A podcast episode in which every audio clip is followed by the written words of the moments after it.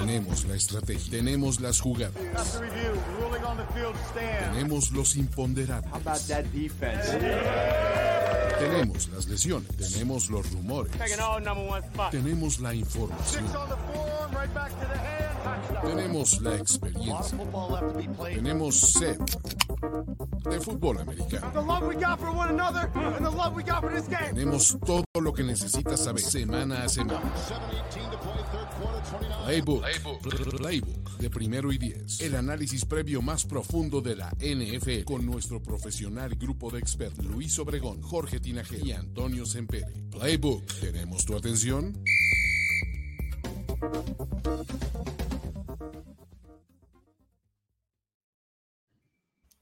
Semana 13. Entramos al mes de diciembre y con ello al último tercio de la temporada, amigos. Ya, último tercio de la temporada regular. Y quiero decirles que en 17 de los últimos 19 ocasiones de temporadas regulares de NFL, por lo menos un equipo con récord perdedor. Eh, eh, ¿Fui yo o qué? ¿No? Ya, el, del perdedor fue mi micrófono. por lo menos un equipo con, récord perdedor. Murió tu micro. ¿No? Eh, entonces, esto incluye los últimos cinco años. Entonces hay que poner mucha atención el último mes porque normalmente hay sorpresas. Esta semana vamos a tener duelos con implicaciones de playoffs y pues muchos otros más. ¿no? Todo eso o casi todo lo vamos a analizar aquí en Playbook.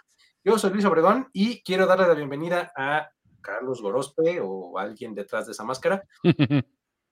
Toño Sempere y Jorge Tinajero. Amigos, a ver, quiero empezar preguntándoles del slate de esta semana, díganme por lo menos un partido que haya sido, más bien, que sea un rematch de un juego de campeonato.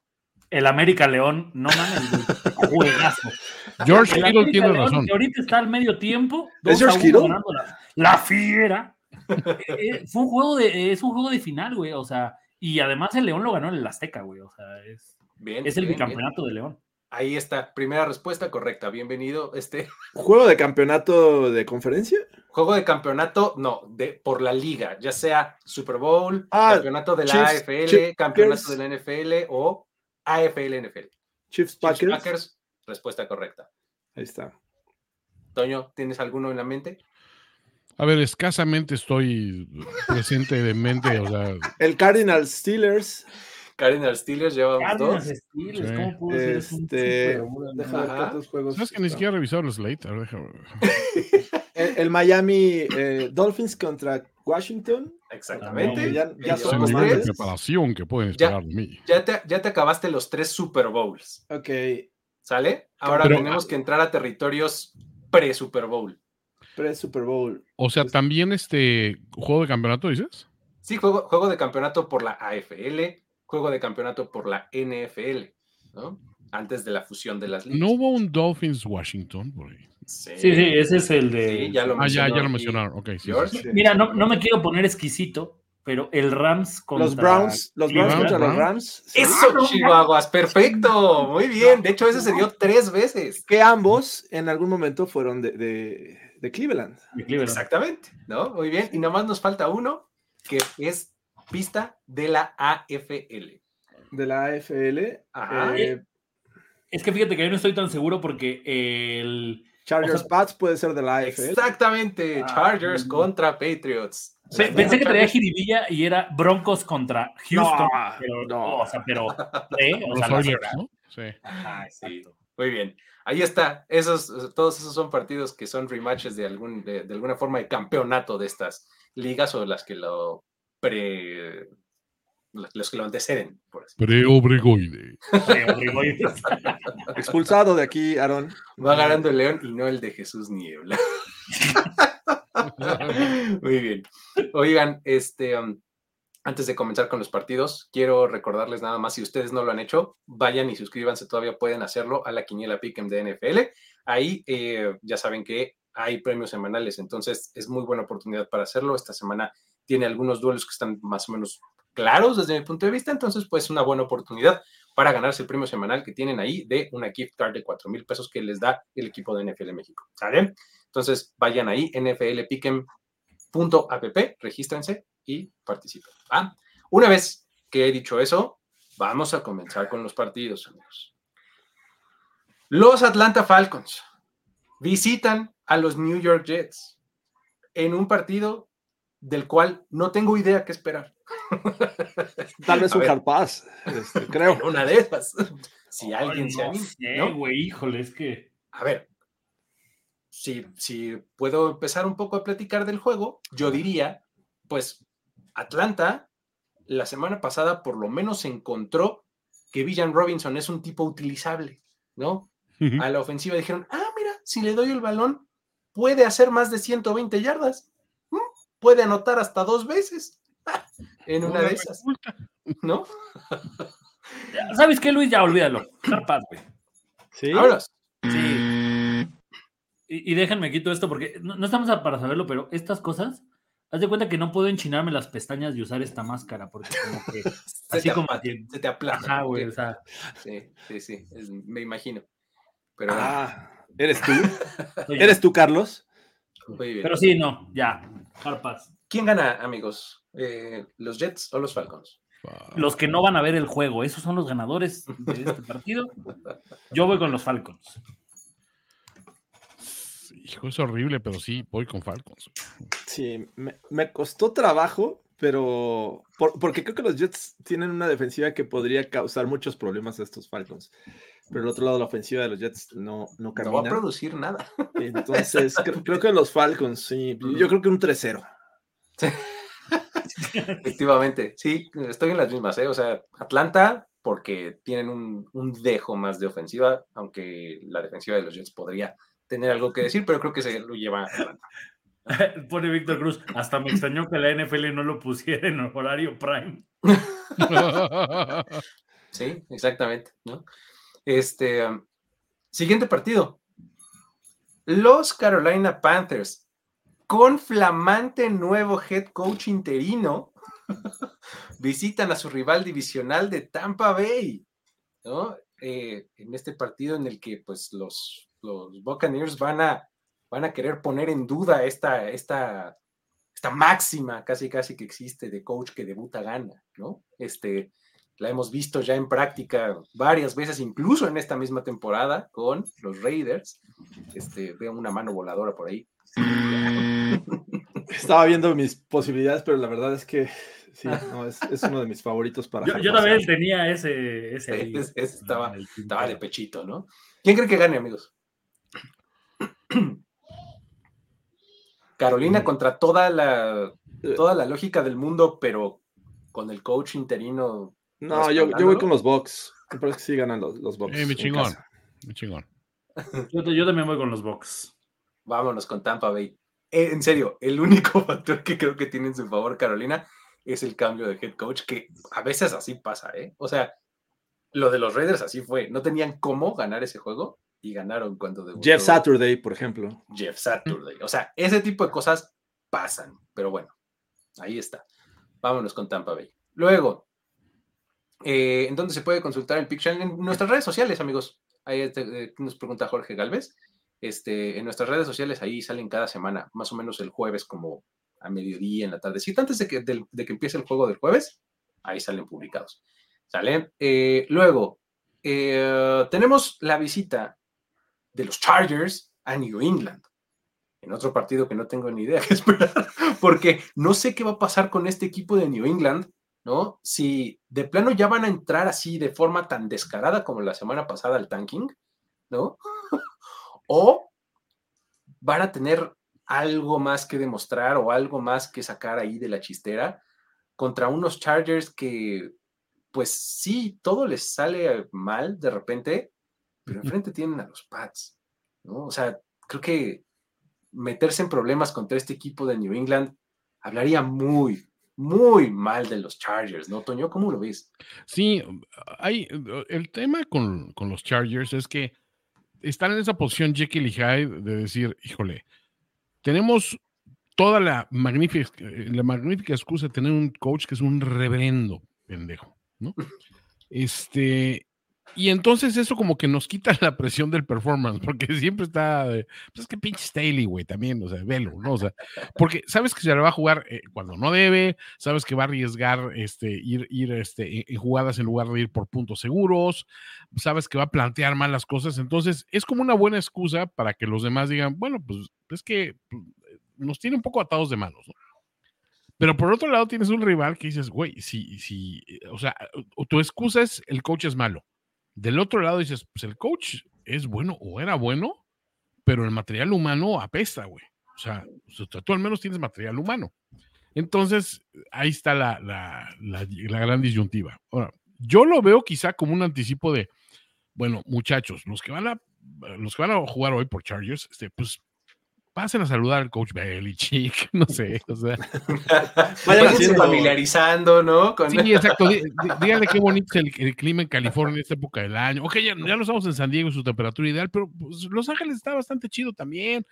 Está cerca de San Diego, está a dos horas y media, entonces está, llegable, ¿no? O sea, hagan, hagan buenas migas porque este güey puede ser el güey que tengan el año que viene. Entonces, pues vamos a hacer como que buenas, este, vamos a familiarizarnos con el viejito, ¿no? y por otro lado, ya desde, el, desde el análisis del juego en sí, dices, ok, esa inestabilidad que reflejan los pads es algo que nos llama la atención porque antes Belichick lo hacía como por ser KG, ¿no? Así como ser, este, no sabes en, no sabes en qué jugar, sabes que piensas que va a ir para acá y en realidad viene para acá, ¿no? Y te la juega así y te eso. Eh, y juega con los lesionados también, entonces no sabes así se acierta. Y, y, después de que uno de sus corredores tiene una actuación maravillosa, la siguiente semana pues tiene como que la mitad de los acarreos y va por otro lado. Ese era el Belichick que conocías como el fino estratega. Ahora tienes al Belichick que dices, híjole, güey, o sea, neta, no, güey, o sea, no, o sea, no, no, no le da estabilidad a sus corebacks, empezando por ahí. Su plan de juego tampoco sigue un patrón consistente porque pues, no tiene resultados en ninguno de los frentes entonces, ahora realmente juegas contra un güey que dices, pues está, o sea, nosotros estamos jugando ajedrez tridimensional y este güey está jugando damas chinas, güey, o sea, literalmente está haciendo otra cosa, pero no puede ganar, así, o sea, entonces, en esta lectura así somera, yo digo, si los Chargers no salen al menos a demostrar, Coach Belichick, si se viene para acá el año que viene, va a trabajar con estos güeyes que son chingones, o sea, ve qué, qué buenos pases tira Herbert, Vea qué buen receptor es Keenan Allen todavía con todas sus, cuestiones. Vea, vea, qué potencial tiene Zeke Elliott como corredor, como caballo de batalla. Oye, hasta, hasta, tenemos defensivos buenos de repente, ¿no? O sea, cuando no están, cuando están sanos, ¿no? Creo que si no es por ahí, no hay mucho más que ofrecerle al, al matchup que una, una potencial entrevista de trabajo, más bien, o, estar cortejando a un güey que, que puede ser tu patrón, ¿no? Yo preguntaría, Jorge, ¿es eh, los Chargers el siguiente destino de Bill Belichick? ¿O te gusta más Carolina? no, definitivamente Carolina no me gusta más, pero también me cuesta trabajo creer que va a dejar eh, a, los Pats para irse a otro equipo eh, viniendo de, esta mala racha o, de ser el responsable, porque hay que decirlo, es general manager y es coach y no ha podido con el trabajo después de, Tom Brady. Así es que me, cuesta un poquito de trabajo verlo como en esta transición. Eh, pero bueno, creo que este, no me sorprendería si ocurre. En términos de juego, creo que sí, e, es complicado ver que estos Patriots puedan dar pelea, pese a que los Chargers han estado jugando mal y, este, y siempre tienen la capacidad para reinventarse y decepcionar, sobre todo Brandon Staley. Así es que eh, yo, yo, no es que me haya costado trabajo, pero sí veo que en algún momento estos Patriots pudieran dar pelea a estos Chargers. Definitivamente en el talento tengo que confiar porque Herbert, a pesar de lo que se diga que es, es un boss y lo que quieran, creo que el talento está ahí, pero no lo, no lo han podido explotar en términos de coaching, han, sufrido, han cometido una cantidad de errores. Tienen uno de los mejores pass rushers en este momento como Khalil Mack, y a pesar de eso siguen perdiendo. Pero bueno, yo esperaría que pese a que es un juego de, visitantes, estos Chargers deberían de salir adelante con este talento que tienen, sobre todo a la ofensiva, y van a conseguir, yo creo que bastantitos puntos en algún momento. Goros, ¿qué opinas? Que Belichick es tan caradura que si tienen el pick 2 del draft, no va a ir por el coreback. Sí, va a agarrar un, un liniero, güey. Algo así, güey. Algo bélico. No lo quiero. Sí. No, no me convence. No, estoy seguro que haría el güey eso de tradear, porque a final de cuentas veo que en los primeros como cinco picks ni siquiera hay un riesgo de que alguien se lleve al coreback. Entonces, no sé, algo por ahí me huele. En el juego, o sea, ay, es que, o sea, no sé quién de repente se ve peor, porque cuando eres malo y pierdes es como, bueno, pero pues iban a perder. Pues eres malo. Cuando ¿no? tienes un montón de talento y sigues perdiendo o sigues haciéndote ver mal a ti, es como peor, ¿sabes? O sea, es como, güey, Sí. no, no, o sea, ¿qué necesitan estos güeyes para, para, para, para hacer un juego? O sea, jue- juegan no mal, honestamente. O sea, a mí me parece que de repente Herbert hubo dos pases contra los Ravens en, en la última serie que ni siquiera vi un receptor cerca y yo digo, güey, neta, o sea, ¿qué está pasando? Ni siquiera se saben las rutas los receptores, entonces, no sé, o sea, creo, creo que es un partido del que hay que mantenerse alejado tanto en pronósticos como de la tele. Pero estoy de acuerdo, no me sorprendería que el viaje más estar jugando en, en Foxborough, más esto de impresionar al que posiblemente sea el nuevo coach, eh, haga que los Pats salgan con la victoria. Pues no sé. O sea, a ver, rápido nada más. Ahí les va mi caso de Belichick a los Panthers. Y ahorita A los Panthers. a los. Panthers. Ajá. en ese lugar tiene una división muy ganable, ¿no? Que le ayudaría a, a conseguir el récord, ¿no? De Don Shula. En ese lugar tiene a un coreback de Alabama, ¿no? De su amiguito y, y pupilo y aprendiz Nick Saban. A ese lugar, no, en ese lugar más bien, no hay coordinador ofensivo en este momento, lo, lo corrieron también. Podría llevarse a Josh McDaniels, ¿no? A este Bill O'Brien, a quien tú me digas, ¿no? Y en ese lugar hay un dueño lo suficientemente dispuesto para Hacer este, para hacer eso. O sea, nos lo demostró al empeñar todo ese capital de draft por el pick número uno, que no sabía a quién tomaría. ¿Me explico? O sea, es el tipo de dueño que es David Tepper, ¿no? Entonces va a decir, sí, sí, sí, dame a Belichick, ¿no? Y, y- y le pagamos bien y todo esto. Coach mejor pagado de la liga, Bill Belichick, ¿no? Sí, no importa. Acá también le pagamos, ¿no? Entonces, ese es mi caso por Belichick a Carolina. Pero bueno, eh, en, cuanto a este, en cuanto a este partido, creo que la defensiva de los, eh, de los Patriots ha dejado muchísimo que desear, ¿no? O sea, sí es buena y tiene fama y lo que ustedes quieran, pero la verdad es que ha dejado mucho que desear también, ¿no? Eh, sí, o sea, está el hecho de que han permitido solamente 10 puntos en los últimos dos partidos, pero ¿contra quién? ¿No? Entonces, habría que poner eso también en, en perspectiva y creo que los Chargers pueden eh, hacer esos, esos puntos, ¿no? Con, con sus armas ofensivas. Austin Eckler va a producir, Keenan Allen va a producir y creo que los Chargers se llevan el partido. ¿Vale? Correrán a Staley y traerán a McDaniels. Adam Gaze. Nada. Muy bien, ahí está. Eh, um, siguiente encuentro. Uno de los rematches de Super Bowl que dijimos. Miami Dolphins visita a Washington. A ver si ahora sí hay agua caliente en el estadio, en las, en las regaderas, ¿no? No como la última vez. Eh, porque, pues bueno, ahora los Dolphins llegan eh, pues del juego de viernes, ¿no? Tuvieron un poquito de tiempo extra de preparación. Eh, Washington tiene incluso un día más, ¿no? Que ellos, porque ellos juegan en jueves, ¿no? Entonces, este, eh, ahí esos factores pues están más o menos parejos, tuvieron un poquito de tiempo extra de descanso ambos. La ofensiva, ay, ¿No fuiste tú, Toño? sí. ¿No? Ah, ¿no? Es que vi que Ay. hiciste la mano así. se y- nos resbaló Se activó el sensor, creo. Perdón. el sensor de inteligencia artificial como el de Zoom, ¿no? Que cuando le haces así, levanta tu manita, ¿no?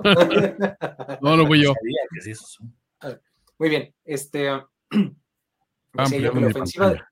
La ofensiva de Miami está retomando un poco el paso, ¿no? Eh, podríamos ver a Devon Achan de vuelta en el campo. Raheem Mostert está jugando bien. Tyreek Hill va por las 2.000 yardas. Y del otro lado, Washington también tiene una ofensiva explosiva, muy pasadora, etcétera. ¿Les alcanzará para mantenerles el ritmo, Goros? ¿Cómo ves?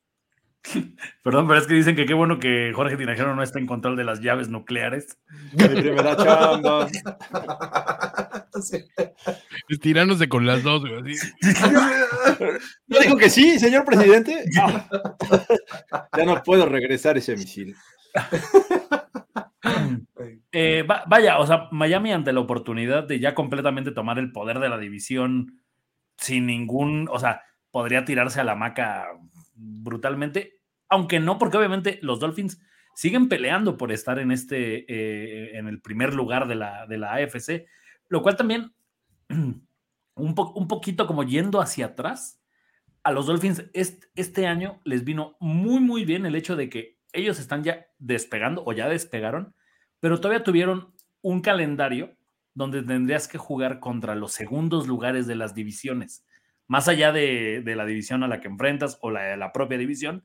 Pero entonces los Dolphins tienen ese tipo de juegos, como Washington, o tuvieron juegos con, o sea, contra otros eh, segundos de división que no lo vuelven tan complicado como los calendarios que de repente tiene Filadelfia, ¿no? Que es B, contra San Francisco, B contra Kansas, o sea, entonces a Miami creo que le viene muy bien eso para hasta afilar sus armas para, para playoffs. Los Dolphins les urge encontrar la identidad defensiva de este equipo. Creo que cuando tienes este partido que casi para mí es un bye week para los Dolphins, es donde tienes que aprovechar y decir, a ver, voy a jugar contra un güey como Robinson. Bueno, vamos a ver qué trae mi ofensiva terrestre. Porque de repente los Dolphins, o sea, no quiero decir que los Jets les pusieron ni medianamente tantito interesante el juego, pero es que era muy obvio que iban a ir con, con este, o con, o con Cook, o con, se me fue el nombre, con Brice Hall. O sea, no, no había de otra, ¿no? O sea, era como, güey, paremos esto y ya el balón va a estar en las manos de Zach Wilson y, o de Tim Boyle y es capaz de darnos un pick six de 99 yardas. O sea, así de ilógico, ¿no? Ajá. Entonces, por ejemplo, sí siento que de repente Tua también tiene que calmarse un poco con el juego. Esa, esa intercepción que, que, que tiró en el juego contra los Jets, o sea, pudo poner el juego medianamente interesante. Entonces, creo que los Dolphins deben de aprovechar este tipo de partidos para decir, a ver, ¿qué traemos y cómo lo perfeccionamos? Porque ya después empiezan los juegos donde tienes que enfrentarte en playoffs a Travis Etienne, a un coreback como Lamar Jackson, a, a, a Mahomes. O sea, ya no es semanas consecutivas de, mira, hoy me tocó Zach Wilson o Tim Boyle y después en la que sigue me toca este, Sam Howell que tiene un buen de intercepciones y en la que sigue me toca Mac Jones. O sea, pues no mames, ¿no? O sea, los Dolphins no tienen la culpa del calendario que les tocó. Tendrían la culpa si no lo aprovechan para utilizar este tipo de juegos y prepararse para lo que les viene.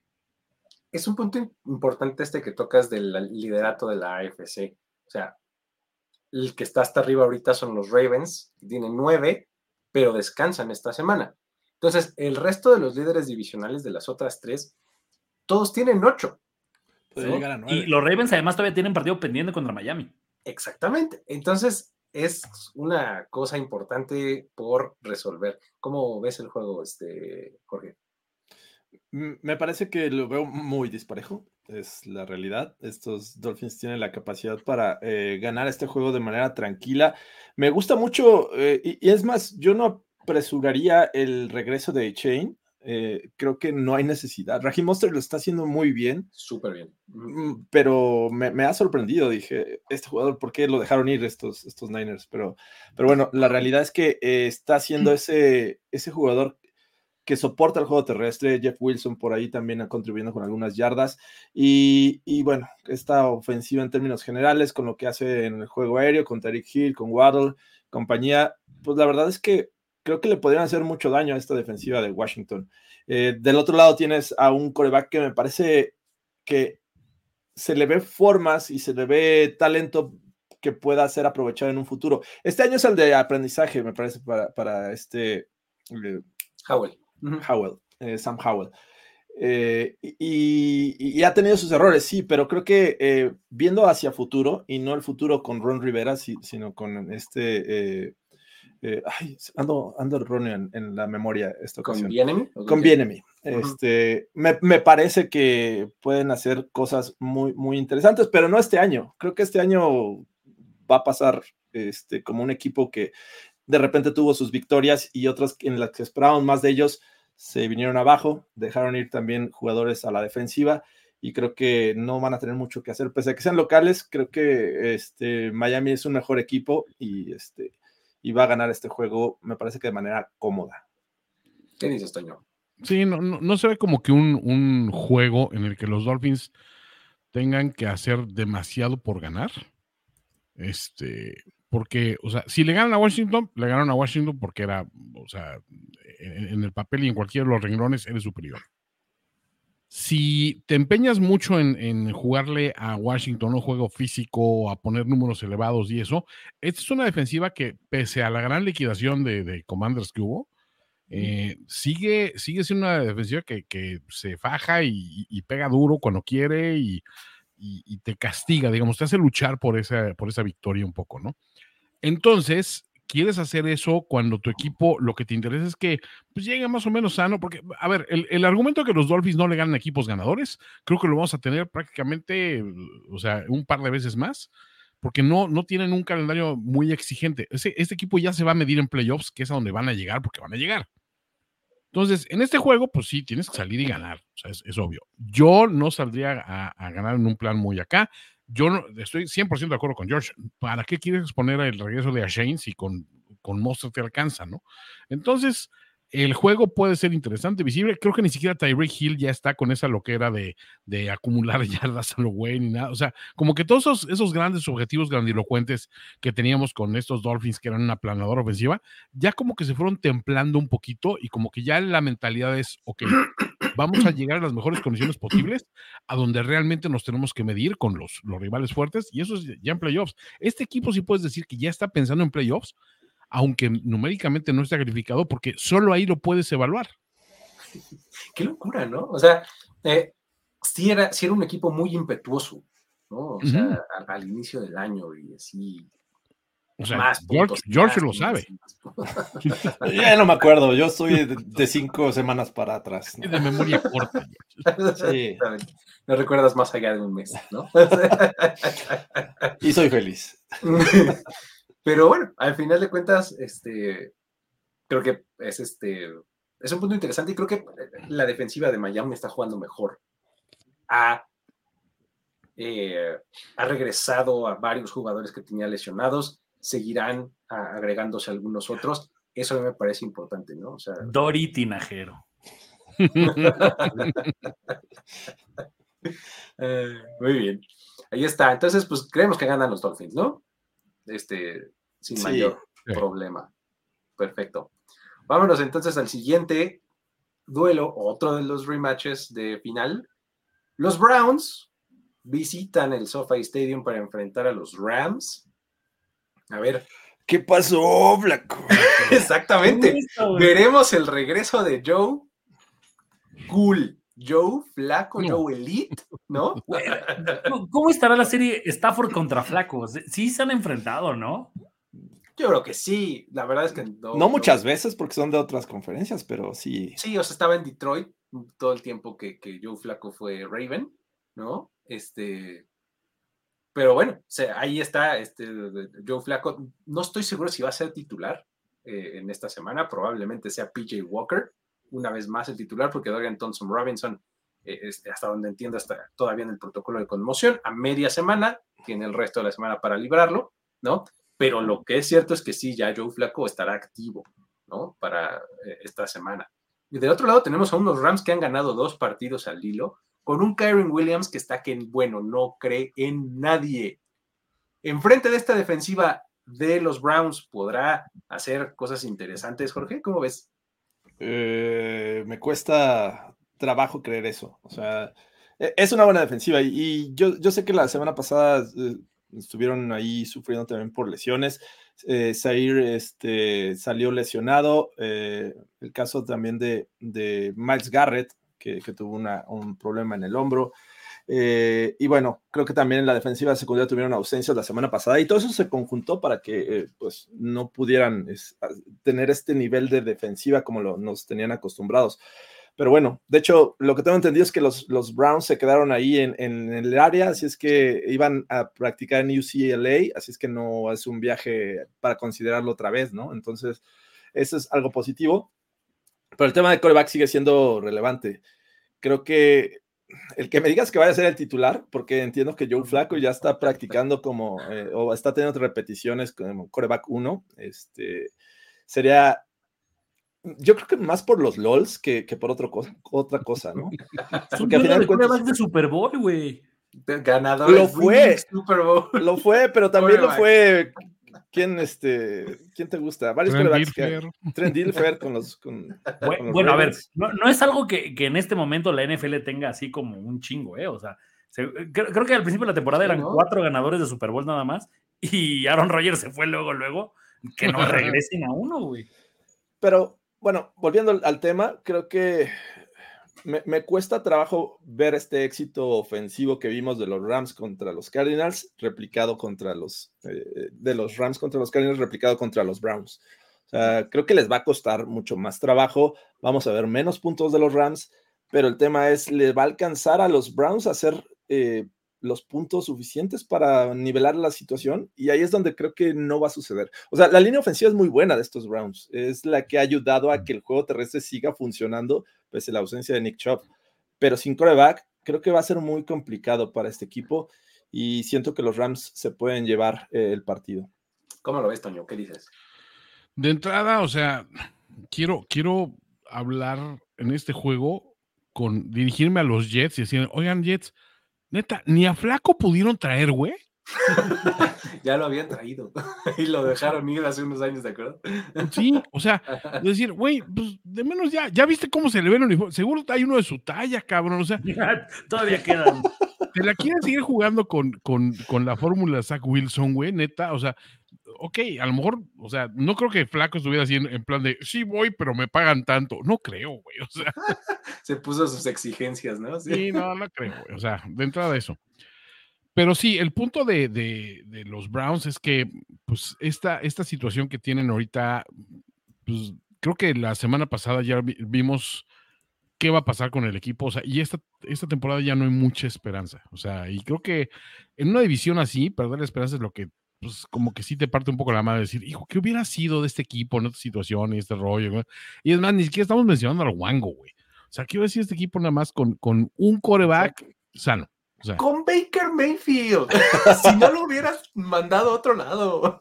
Qué bueno que lo dijiste tú, porque el chingón no, le han dado el, lugar que merece. Pero, este, pues eso, eso no te pones a pensar, bueno, ¿qué pasaba con esto, no?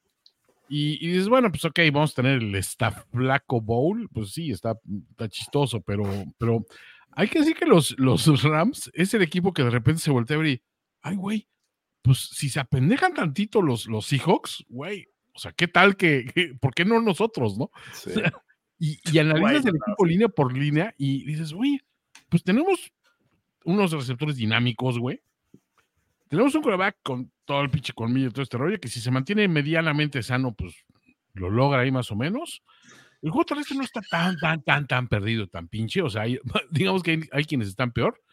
Y todavía tenemos a Aaron Donald y una bola de güeyes que, pues este güey al menos los, les pega dos, tres gritos y los pone medio en cintura. Entonces, pues no estamos tan, tan, tan dados a, la desgracia. Y voltean a ver su récord, dicen, pues sí, ahí está, ¿no? O sea, como que sí se puede, güey. O sea, eso, eso, que le dé ese atisbo de esperanza a un equipo que está removido apenas dos años de un Super Bowl, es un potencial que dices, pues si lo explotan tantito y lo saben eh, motivar de la, de la, manera correcta, es un equipo que puede echarle a perder la fiesta a todo mundo, incluso a mis Niners, a sus, compañeros de división. Entonces, este, espero que para ese momento ya se estén este, desanimados, pero siento que es, es, un, es un partido que, pues sí, por ese, por ese lado vale la pena ver, porque dices, esos Rams están así a un par de cosas que hagan clic, de decirte, ya te metieron en problemas a, a todo Sí, este, este juego es de los sneaky goods de esta, de esta semana. Me, llama la atención por, justo el rebote de la defensiva de Cleveland, si va a existir o no va a existir, eh, lo que mencionas de la ofensiva de los Rams, de cómo, eh, bueno, lo que dije de Kyron Williams, de cómo de, de, pronto, tras su regreso de lesión, está haciendo todo, ¿no? Este, de repente se apagaron Puka Nakua y Cooper Cup, uh -huh. pero pues ahí siguen y en cualquier momento te meten en broncas, ¿no? Y efectivamente los Rams están en el playoff picture, tal cual, o sea, en the hunt, ahí cualquier cosita y eh, se pueden meter, ¿no? Yo, yo creo que eh, este es un buen partido y una buena situación para los Rams, con dos victorias consecutivas de conseguir la tercera. Ahí está mi pick. Rams, Goros, ¿tú qué dices? Me convenciste, Luis. Es más, si ahorita me dices vota por eh, Movimiento Ciudadano, voy contigo, güey. O sea, me, me, convencieron tus argumentos. Eh, creo, creo que. Es que, ¿sabes qué? O sea, este tema de, de, del ánimo, o sea, creo que en una división como esta del norte, sí es como. O sea. Es que sí está cañón. Ajá, o sea, ¿sabes? Sí. Creo, creo, que, creo que fue un duro golpe la, la, lo, lo, lo que le ha pasado a los Browns y no se van a reponer, o sea. Y, y, además, justo eso, ¿no? Viene un coreback que, que, se la sabe. O sea, si tuvieras un duelo contra un coreback medianamente novato o de tres años, creo que todavía tu defensiva es lo suficientemente como agresiva para decir, oye, güey, me van a mantener en el juego. Pero, híjole. Stafford de eso vive. ¿sí? sí. Aviéntame a los perros, aviéntamelos. Yo te voy a lanzar tal vez dos intercepciones, sí pero te voy a cocinar el resto de las veces. No, no, estoy seguro. Tú ayúdame, Luis, porque estoy literal segurísimo que la traes. Uno de mis momentos favoritos de Matthew Stafford en la liga es justo contra los Browns. Por claro, esto, ese hermoso. Un, un Holmeri que termine en un este en, en, un pass interference en la zona de la, de la anotación, donde Matthew Stafford tiene que volver al juego, pero con el brazo dislocado con el hombro izquierdo así colgando así. Todavía el güey lanzó con ese brazo. No mames, así. Joya, joya de momento, Rocky. Sí, es, es, sí. por eso, solo por ese me recuerdo voy a ir con los Rams. es, además fue muy temprano en su carrera, no sé si fue su primer año o su segundo año. Uf, uf. Desde esos momentos ya sí, yo decía, este tipo lo tiene todo, imagínate. Y, seguimos aquí. Pero bueno, este, um, todos dijimos Rams entonces, ¿verdad? Sí, yo también voy Rams. Qué maravilla, perfecto. Lunes por la noche, Cincinnati Bengals, otro equipo que tiene muchos problemas en el norte de la americana eh, sin coreback, va a visitar Jacksonville. A unos Jaguars que han ganado los últimos cuatro partidos de prime time en los que han jugado. Esperan obtener el quinto contra este equipo que, digo, por más decente que se vio eh, Browning en, el partido pasado, de repente ya se le vieron las costuras, ¿no? O sea, ya como que decías, no, nah, hasta ahí llegó su límite. Y pues bueno, contra esta defensiva de, de Jacksonville, que es súper oportunista y que su ofensiva está empezando a, a, agarrarle el nivel porque empezó medio irregular, ¿no? Entonces, ¿Cómo ves eh, este juego, Jorge? ¿Qué, qué dirías de Cincinnati Jacksonville? Eh, veo complicada la, la, tarea para Cincinnati. Eh, creo que yo en... veo seis hard passes en el público, Jorge. Sí, a ver. A ver, no quiero durar tu análisis, pero no mames. ¿Y son seguidos? ¿Son seguidos? Sí, o sea, no, aquí veo un duelo de fieras que. No, que no, no, interrumpe... pero ya te fuiste muy abajo, güey. Ah, Arribititita traías así 200 jarpases. Sí, sí, pero son como tres de Jesús Niebla. Este. Bueno, también si te vas a poner a ver. voto por voto, espérame, estoy viendo, estoy viendo. No, duelo de fieras. El, el duelo felino, efectivamente, ¿no? Vamos Está bien, a ver pues. quién da el, el zarpazo. El duelo del cubil felino. Ahí está, ya. Exactamente. Yo ¿no? ya estaba preparando mi. mi... No, la realidad es que estaba, estaba, muy triste, pero bueno, creo que van a ganar los Jaguars. Toño, ¿quién gana? Jaguars, sí, sí, sí. Los, sí, los Jaguars. Jaguars. Vámonos con Jacksonville, perfecto. Para cerrar la semana con este duelazo en lunes. Ya, Jorge, apriétalo por accidente otra vez. ¿Otra vez? este... Siguiente partido. Eh... Siguiente partido. ¿Se acuerdan ustedes cuando en 2021 Jordan Love hizo su debut? Fue contra los Green Bay Chiefs? Packers. Perdón, fue contra los Chiefs. Este, eh, en un partido en el que Aaron Rodgers no estaba sano y no sé qué. Fue contra este equipo de Kansas City. Ahora, Jordan Love, en los últimos partidos, en los últimos dos para ser exactos, ha lanzado cinco touchdowns y cero intercepciones en las dos victorias consecutivas que llevan los Packers. Va a enfrentar a unos Chiefs que están jugando muy buena defensiva, ¿no? Que va a poder más la inercia defensiva de los Chiefs que están ejecutando muy bien, o la reciente eh, éxito, el reciente éxito de Jordan Love, ¿Cómo lo ves? ¿Qué opinas de este juego? Ay, güey. O sea, es que sigo sin creer la Jordan Love. Ese es el problema. O sea, ¿sabes? Como, como que como que digo, o sea, sí, qué chido la historia, y sí, ya, y ojalá y los Packers vuelvan otra vez a los primeros planos. Pero, o sea. Pero si no, no pasa nada. No, hay otros equipos. Hay otros equipos. O sea, el tema es que enfrente traen a los big boys de, o sea, ¿sabes? Como que esa parte es la que. O sea, no, no, no les creo porque al final de cuentas. Vamos a poner el ejemplo de lo que le pasó a los Chiefs la semana pasada. Le permitieron una escapada a Josh Jacobs de miedo. Pero del otro lado no veo que, ¿quién sigue sano? AJ Dillon. O sea, no creo que AJ Dillon se pueda escapar ni 20 yardas de nadie, ¿sabes? O sea, es muy pesado ese güey. Ambos corredores, de hecho, el miércoles no entrenaron. O sea, ni Aaron Jones ni AJ Dillon. O sea, el que tiene mejores probabilidades de jugar es AJ Dillon. Aaron Jones se la ha vivido lesionado todo el año. Y, y, del otro lado también es como, o sea, uno podría decir, ah, bueno, pero los Raiders le hicieron daño. Sí, pero es un duelo divisional. Y además también creo que cuando Kansas dijo, bueno, ya, güey, ya tiramos un, montón la flojera, ya vamos a ponernos serios. Ya los Raiders no tuvieron ni, o sea, manos les faltaron. Entonces, creo, creo que los Chiefs, al igual que los Dolphins, están en esta parte de, mi calendario ya me lo, eh, me lo permite, ya además ya perdí con Filadelfia, o sea, ya el juego complicadísimo ya, ya, es, ya es como del pasado. Eh, Taylor Swift posiblemente ya esté de vuelta después de todo lo malo que le pasó a ella y a sus fans. Entonces, o sea, ya vamos a volver a ver al, Travis, al Travis Kelsey bueno, güey. Y no sé, estos Packers creo que están a un año de, ser relevantes en su división. No quiero decir que la puedan ganar, todavía creo que Detroit es mejor equipo. También creo que Detroit eh, es un tema de que es una ventana que, o sea, ya se empieza a cerrar, ¿no? Los Packers los veo bien el próximo año. Creo que Jordan Love. ¿Sabes qué me pasa con Jordan Love? El, estilo tipo, aprovechando estos dos equipos, Alex Smith. O sea, que de repente ya lo tirabas a la basura, cambia de equipo y de repente, mira, no es tan malo. O sea, es capaz de llevar un equipo a playoffs y. O sea, Jordan Love me parece que no es que lo tengas que cambiar de equipo, pero ya es como, cámara, te vamos a dar el próximo año de confianza.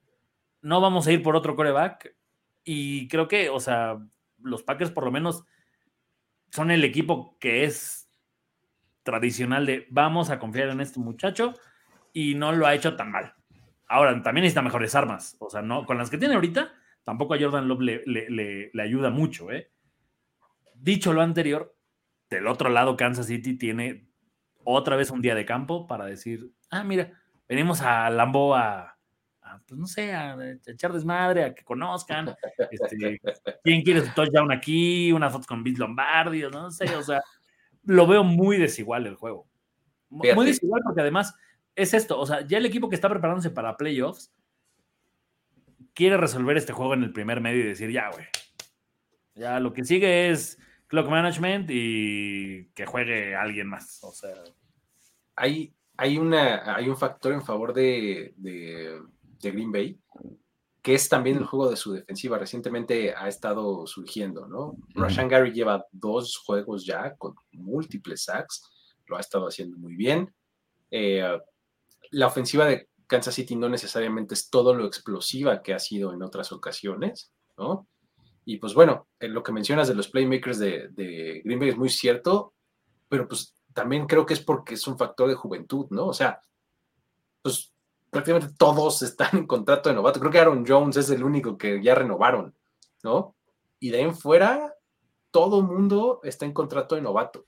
¿no? Entonces, probablemente eso justo abone a lo que mencionas de que es un proyecto un poco más a futuro, no necesariamente en este momento, ¿no? Y sí, creo que los Chiefs, por el momento en el que pasan con el surgimiento de Rashid Rice eh, a la ofensiva, eh, etcétera, creo que tienen mejores posibilidades de ganarlo. Toño, ¿tú cómo lo ves? Yo lo veo como que super juego trampa para Kansas City, o sea, como que en apariencia no, no, no traen un rival tan fuerte porque coincido 100% con Goros y la aseveración de que Jordan Love es como un güey que pues, no, no acaba de convencerte, ¿no? Para mí es el, es el, el, típico que dices good enough, ¿no? Y como dicen, no hay palabras más, más perjudiciales que digan es good enough, porque sabes que nunca vas a aspirar a súper chingón o, o, algo espectacular, algo maravilloso, algo que emociona. Pues es, bueno, es, sí es competente, es, funciona, o sea, el, sí, pero, progress stopper, ¿no? Le dicen. Exactamente. jamás vas, vas, a ser ese sobresaliente o ese factor que te hace cambiar tu plan de juego porque dices, güey, es que ahora vamos contra Jordan. No, ponte, a ver, tenemos incluso grandes pendejos en la liga, o sea, güey, niveles, niveles mascarita y cosas así que dices, pues, güey, neta, no traen mucho, pero, pero tienes que preparar con el juego para ellos porque tienen algún factor de, de explosividad o desequilibrio que sí te pueden cambiar el, flujo de un juego, pues, quizá, a partir de, cuestiones tan, tan absurdas e imponderables como, güey, viene regresando de una lesión o, es el único jugador que, sale ahí a partirse la madre porque quiere demostrar algo. Con Jordan Love como que no ves eso así en, esencia, ese es mi, mi gran rollo. Pero un equipo con tantos novatos como que el mejor escaparate, es decir, güey, ¿viste el pinche juego que le dieron a, los campeones Kansas City Chiefs? Que los campeones Kansas City Chiefs, ojo, esta temporada hemos hablado mucho de, pues, de que no son tan, tan, tan irrompibles como en otras cuestiones, ¿no? O sea, esa defensiva, en efecto, cierra muy bien los juegos, pero la defensiva de, Green Bay, como bien dices, en ese momento está, es, es joven, es rápida y en ciertas posiciones está sana cosa que no habían tenido en, en, veces anteriores. Me preocupa la cuestión de que no hay un juego terrestre, pero tampoco el juego terrestre de, Kansas City ahorita es nada que presumir, o sea, Pacheco te da dos juegos buenos, un juego regular, otro juego desaparece, después regresa, tiene otro, y como que ahí se queda un poquito la, la métrica. Y Kelsey no ha sido tan dominante, Mahomes no ha sido tan preciso, como que se conjugan muchos factores que dices, eso aparte de que pues, es eh, un, juego en Green Bay, o sea, de Kansas City, sabes que el clima no juega. O sea, pues, los dos están acostumbrados a esta, a esta, clase de inclemencias. Me gusta para que los, los Packers pudieran dar una sorpresa, fíjate. Wow. Suena bien. ¿Cómo lo ves tú, Jorge? Yo nada más quiero saber cómo, está el over-under de las veces que va a ser Mahomes, esta cosa que siempre es, lo toma la cámara justo en el momento. Pero no, creo que este juego eh, a mí me parece que si va a ser cerrado, creo que tiene que ser por la defensiva de los Packers. Y creo que del otro lado veo disparejo. Aún no compro esta historia de, Jordan Love siendo un buen quarterback porque empezó la temporada mal. Y los últimos dos juegos, justo de los que comentas que tuvo buenas actuaciones, fue contra la defensiva de los Chargers y la semana pasada en un juego divisional eh, emotivo y, creo que mucho tuvo que ver la defensiva para que estos Packers sacaran el juego adelante y, bueno, tuvieran terreno corto en algunos O sea, solo vale si alguien regresa, si se viste de naranja. O sea, no, otro equipo no puede tener un verde o naranja. Los tuyos. Verde o naranja, nada más. Este, perdón, pero eh, así pasa. Creo que sí, me, parece que eh, qué tanto puede esta defensiva de los Packers detener eh, por momentos a estos Chiefs que con todos los problemas que hemos dicho, que si los receptores, que pues Valdez Cantlin ya conoce el, territorio este, de, de, de Lambeau que, que sí tienen muchos novatos, que sí va a responder Travis Kells. Me parece que tienen estos cuestionamientos que de una manera u otra saben corregir al siguiente partido. Entonces, eh, creo que los Chiefs tienen, aunque sean visitantes, tienen todo para, para ganar este partido, pero definitivamente creo que si, si, los Packers pueden dar pelea es por la defensiva y no tanto por la, la ofensiva de, de, Jordan Love y compañía. Para mí, el favorito son los Chiefs y deberían de ganar este juego. Perfecto. Pues ahí está. Tres nos vamos con los Chiefs. Toño dice, hay sorpresa. Y nos vamos con los Packers. Perfecto. A ver, avancemos y sigamos con otro duelo del norte de la Nacional, por lo menos uno de ellos. Detroit va a visitar Nuevo Orleans. A ver, este es un partido en el que aquí sí los Lions tienen la ventaja de descanso. Ellos jugaron el jueves, además en la mañana, ¿no? O sea, ellos llegaron a cenar a su casa. O sea, sin ningún problema. A cocinar, Luis. De cocinar. Probablemente a cocinar. O sea, a- o sea, para las dos y media de la tarde, tiempo del centro, ¿no? Este, ellos ya estaban desocupados, vámonos, todavía paso al súper por el pan, ¿no? casi, casi, ¿no? Y, y del otro lado, los, los, los Saints no, ¿no? Entonces aquí sí hay una pequeña diferencia de, de- de ventaja de descanso, ¿no? Y se enfrentan a, una, a un equipo de Nueva Orleans que sinceramente no entiendo a qué juega. O sea, me cuesta mucho trabajo de identificar cuál es la fortaleza del- de, los Saints. Probablemente sea su defensiva secundaria, su defensiva contra el pase específicamente, ¿no? De hecho, son la séptima mejor de la liga en, eh, defendiendo el pase. La cosa es que Detroit es la tercera mejor ofensiva aérea, ¿no? Eh, si esa es tu fortaleza, está bien contrarrestada por parte del otro equipo. Eh, no le entiendo bien a lo que hacen a la ofensiva. Chris Olave es un portento de receptor, salió medio lesionado, creo que fue conmoción, ¿no? En, en el partido pasado. También se lesionó Rashid Sahid. Este, no sé, o sea, siento como que Nueva Orleans no, no tiene una identidad. eh, y, por eso, o sea, ya me aventé directo el análisis más que intro. Creo que, que pueden ganar los Lions. Este, creo que probablemente tengan algún problemilla por algún momento en donde se haga medio cerrado, pero creo que los Lions están en esta posición en la que no se pueden confiar, ¿no? No se pueden confiar en la división, no se pueden confiar en la conferencia. Si quieren por lo menos oler de cerca el seed número uno que en algún momento les pronosticábamos, ya no pueden perder ningún otro, porque no podían perder el anterior y ya lo perdieron, ¿no? Entonces, eh, están en esa posición ya de urgencia si quieren acercarse a ese top seed, que, ya se ve mucho más difícil, ¿no? Yo creo que ganan los Lions. ¿Cómo lo ves, eh, Jorge? Yo también creo que ganan los Lions. Eh, ha sido una de las mayores decepciones para mí estos Saints, eh, porque justo decíamos que sus rivales podrían ser manejables esta temporada y la verdad es que les ha costado un buen de trabajo.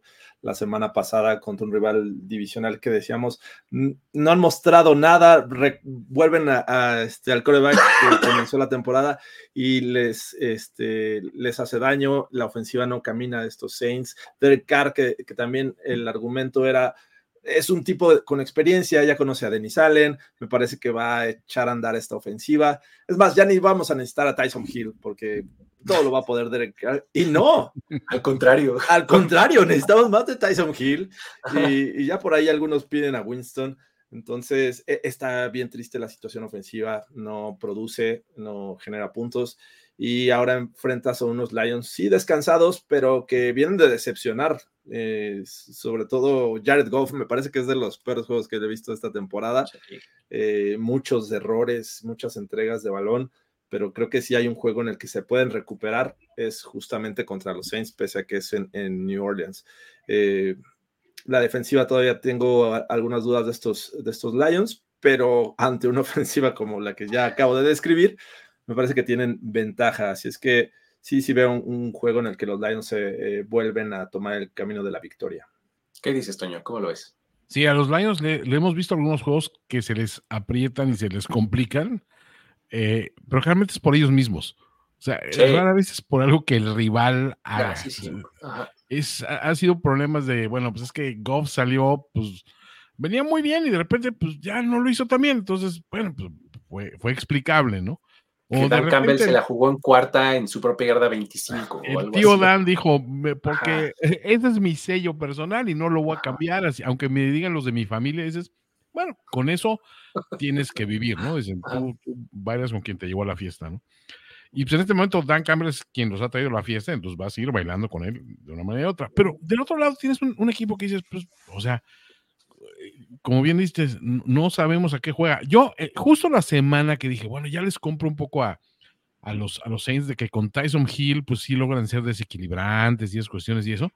De repente, las siguientes dos semanas, pues, o sea, son otra vez el petardo que esperábamos a la ofensiva. Este, Olave es pues, un talento desperdiciado en, una, en, un ataque que no marcha a ningún nivel. Derek Carr ya no es bueno en terceras oportunidades, como bien lo mencionó George el otro día. O sea, o sea y es, pues, ¿como para qué? Y dices, pues sí, o sea, qué bueno que tengas una ofensiva, una, una defensiva secundaria buena y, y ya, es todo lo que tienes que ofrecer. Tampoco eres imbatible en casos, esa, esa misia que tenían los, los Saints de que de que era, eran un buen equipo como locales, pues ya no necesariamente, o sea, pierden su división, pierden con Vistantes, entonces me gusta para que Detroit se lo lleve más o menos tranquilón, sobre todo porque vienen de una derrota anímica que dices, híjole, era tu escaparate, ahora sí, de demostrar que estás en un juego eh, nacional, en Thanksgiving, que pues siempre todo el mundo cuestiona, pero ¿por qué siempre juegan ahí? Y ahora que podías, pues sales con esa aquí te la tienes que, te la tienes que cobrar con estos cabrones, sí o sí. Además, está el, punto de eh, Alvin Camara. En algún momento estaba jugando y produciendo un montón. Y de repente, pues ya no necesariamente, ¿no, Goros? Cámara. ¿Tú cómo ves, Goros? lo tenía en el fantasy, güey, pinche güey. No, Goros, no, no te hagas eso, güey. No, ¿no les parece, no les parece que Detroit se está desinflando? O sea, ¿sabes? Después de ver a Chicago este Monday Night, digo, güey, Chicago les metió un montón de puntos. Me empiezan a recordar a los Lions del principio del año anterior, donde eran muy espectaculares y muy, este, como, pues sí, eh, un equipo muy divertido de ver, pero que de repente el rival también les metía 40 puntos. O sea, sí, o sea, no sé, eh, eh, lo estábamos viendo Jorge y yo aquí en el Thanksgiving. Anzalone de repente tuvo dos, tres tacleos que dices, güey, no, o sea, no, no puedes bajar tanto tu producción. O sea, no sé, algo, algo, algo como que no sé si, si le está faltando a Detroit en la defensiva, pero siento que Green Bay los exhibió, los, o sea, feo, ¿sabes? O sea, justo venimos del análisis de Green Bay donde decimos, no le creo a Love, no le creo a todo creo que la mejor jugada de Detroit a la defensiva fue cuando Jordan Love se tropezó, Jorge. O sea. Contra otro de sus compañeros. Con, con y Dylan, sí. Entonces, o sea, no, sé. Siempre por temporada generalmente hay algún equipo que empieza muy bien y de repente empieza como, ya sabes, como de subida y ya todo el mundo lo está empujando con ganas y a ver si llegamos a playoffs. Pero es Búfalo. Ah, ese ya lo tenemos identificado, güey. Ese es el americano.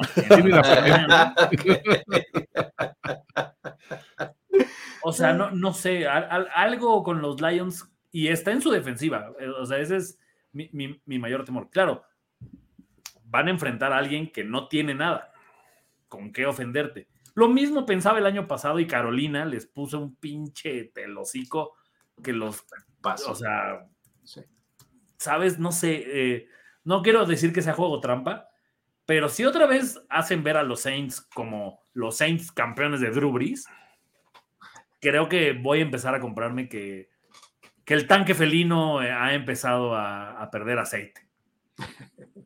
Muy bien, ahí está. Entonces, vamos con los Lions.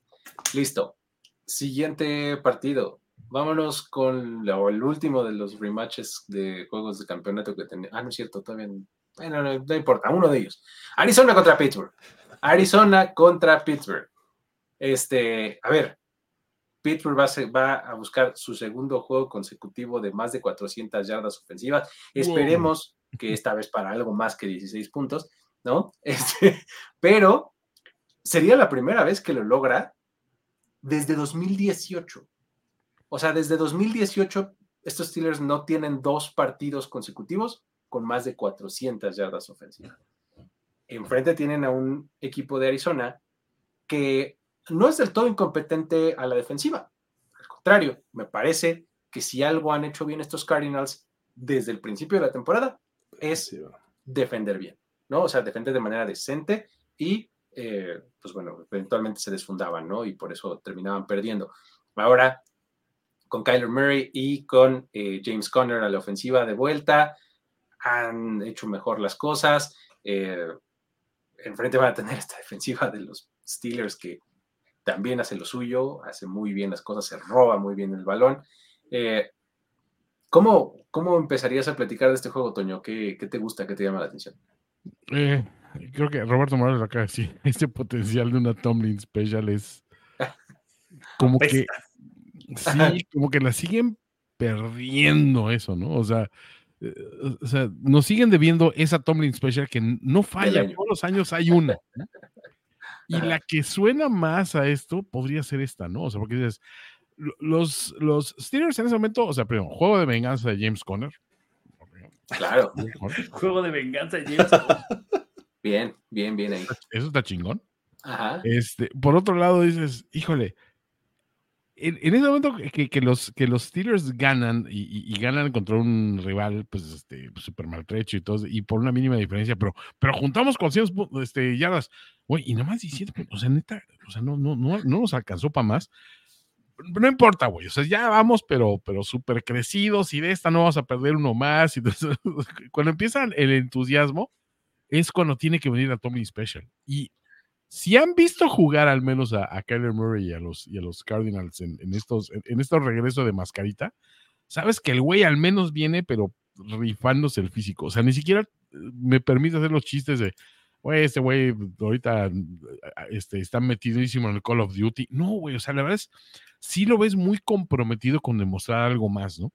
Lo entrevistaron el otro día, creo que en el show de Jim Roman, alguno de esos acá, y lo oías hablar de eso, de, del tema de, de, los videojuegos, y dice, no, la verdad es que no se confundan, eso siempre se ha, se ha sacado de proporción, o sea, yo siempre me creí un gamer y, y, o sea, la historia es que me gustan mucho los videojuegos y eso, pero mi, mi profesión es este, yo respeto mi profesión, y por un momento se la creí, güey, o sea, dije, se escuchaba muy serio, ¿no? Cuando sí, lo sea, digo, mira, mascarita, o sea, no, no te la acabo de comprar, pero al menos sí te oigo con ese entusiasmo decir, o sea, siento, siento que me están, me están leyendo mal. Y del otro lado, del lado de Pittsburgh, digo, a ver, ok, ahora sí, ¿con qué me vas a sorprender? ¿Con qué, qué me vas a ofrecer que me haga pensar distinto de que este es un equipo que nada más la diferencia era Matt Canadá? Digo, pues tienes que hacer algo, algo radicalmente distinto a lo que veníamos esperando, porque pues todo el mundo se fue con la finta de, bueno, muchos se fueron con la finta de, es que en pretemporada, güey, o sea, le pasamos por encima a todo el mundo y qué, qué, buena conexión de picket a picket. No, o sea, y nada de eso vimos.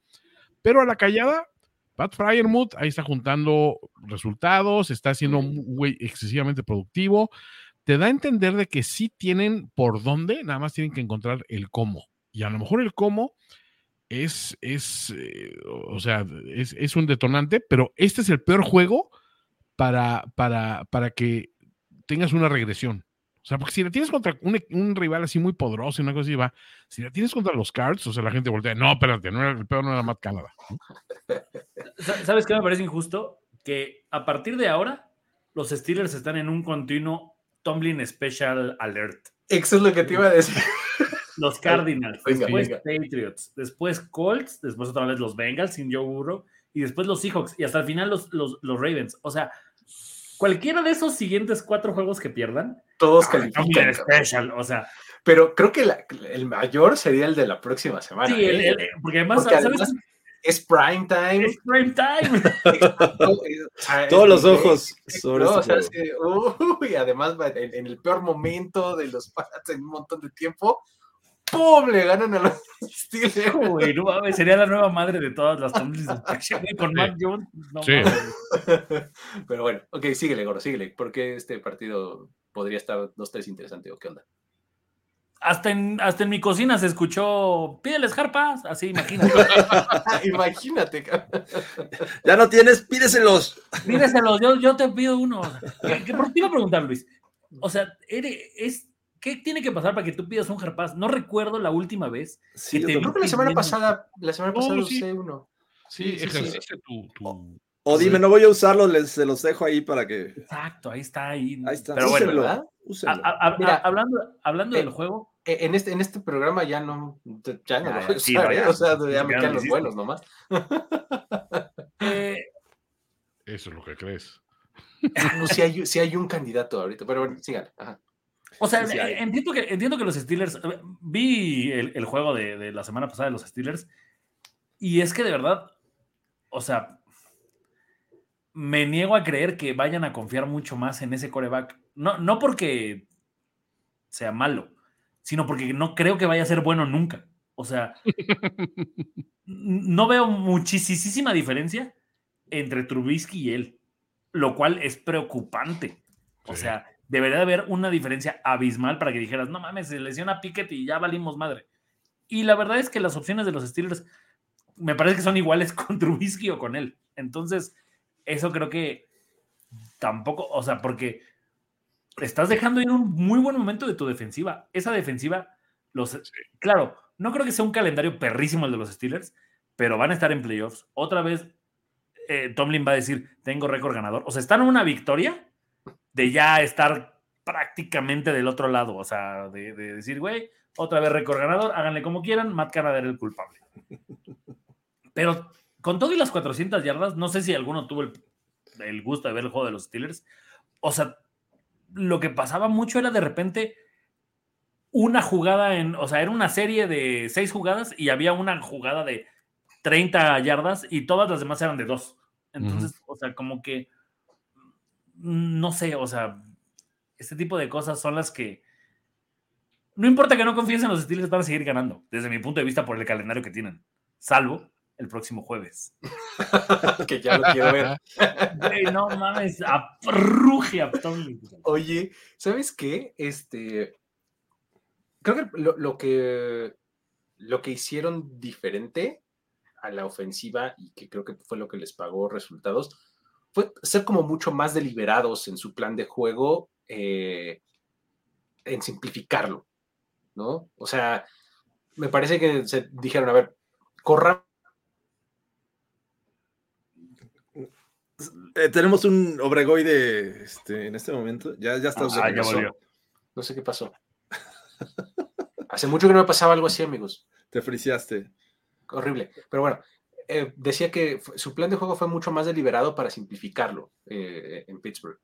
¿no? Este, lo que hicieron fue decir, bueno, vam- vamos a correr el balón y vamos a lanzar entre los números. ¿no? O sea, Kenny Pickett puede ser mucho más efectivo haciendo esto. Y ahí fue donde surgió Pat Fryermuth, en donde vinieron las ganancias largas, etcétera, ¿no? Entonces, creo que eso es algo que pueden hacer contra, contra Arizona. Puede ser. Hay defensivos interesantes en el centro de la defensiva de, los Cardinals, ¿no? Isaiah Simmons, Buda Baker, etcétera. Son jugadores que pueden tener algo que decir ahí en el centro del campo, ¿no? Pero creo que el juego terrestre, Jalen Warren, Najee Harris se vieron mucho más efectivos en conjunto, ¿no? Entonces, eh, ya eh, Matt Canada maldijo, maldijo mi, este, mi internet. Este, creo que, que los Steelers pueden, pueden quedarse con la victoria con esa, con esa ofensiva y las jugadas que pueda darle la, defensiva que siempre les da, ¿no? Continuamente les da. No sé qué opinas. ¿cómo lo ves? Eh, Me parece que los Steelers son favoritos, sin lugar a dudas. Entiendo el tema de que la defensiva de, de Arizona es lo mejor que tienen en este momento, pero eh, se, ve, se, ve, complicado que puedan eh, durante todo el juego mantener un ritmo que, que, les permita estar en el marcador. Y no tanto por la ofensiva de los Steelers. Y, y ya, yo sé que van a decir hater, porque, eh, a ver, yo, yo sé que las 400 yardas visten, pero conseguir 16 puntos. es que si ver, pasan de lanza, así, ya también pienso lo mismo, digo. O sea, yo, yo, sé que estaban ansiosos de que Matt Canada ya no estuviera y que eso les dio 424 yardas, me parece, totales, pero 16 puntos. O sea, en cuestión de producción, pues no fue tanto. O sea, no, a ver, nada. tuvieron que recorrer 25 yardas para, para conseguir un punto. Más o menos. Los ah. Giants con Tommy DeVito recorrieron 22 yardas para conseguir un punto.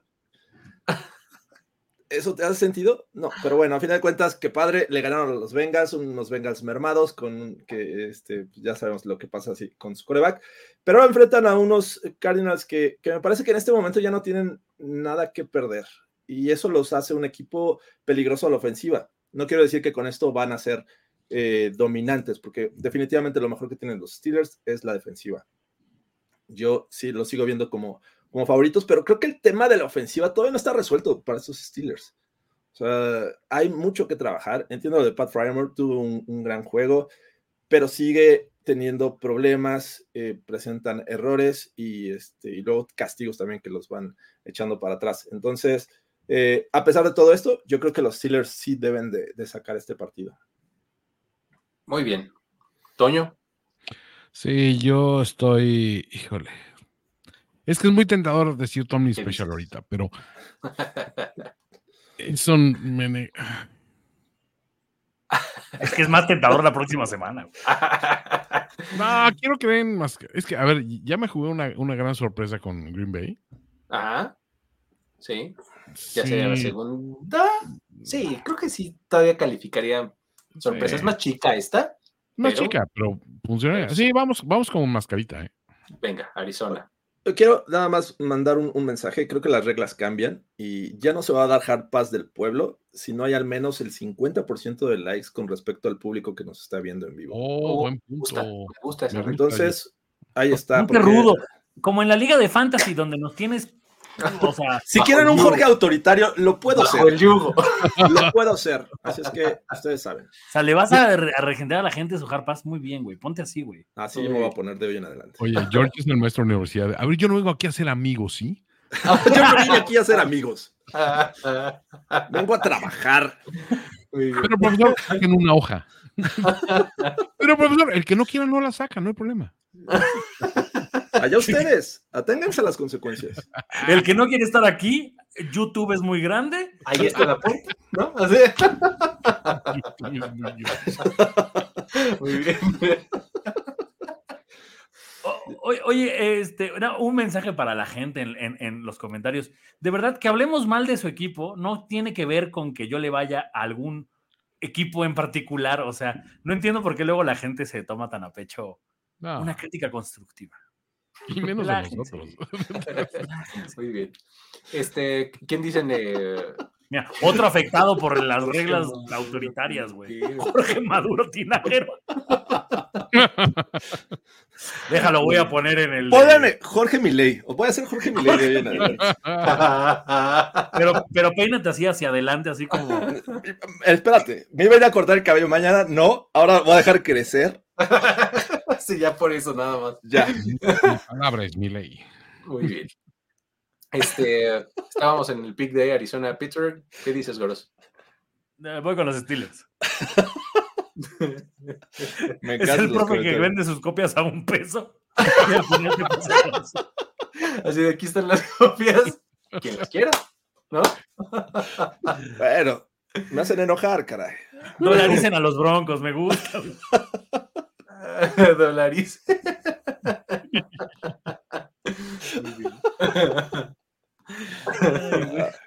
Adiós. nos Desapareció vemos, ese Jorge. Nos vemos, Ya. Jorge. Adiós. Muy bien. Eh, um, George, ¿con quién más? Arizona Eh. Yo voy con los Steelers. Venga, vámonos con los Steelers.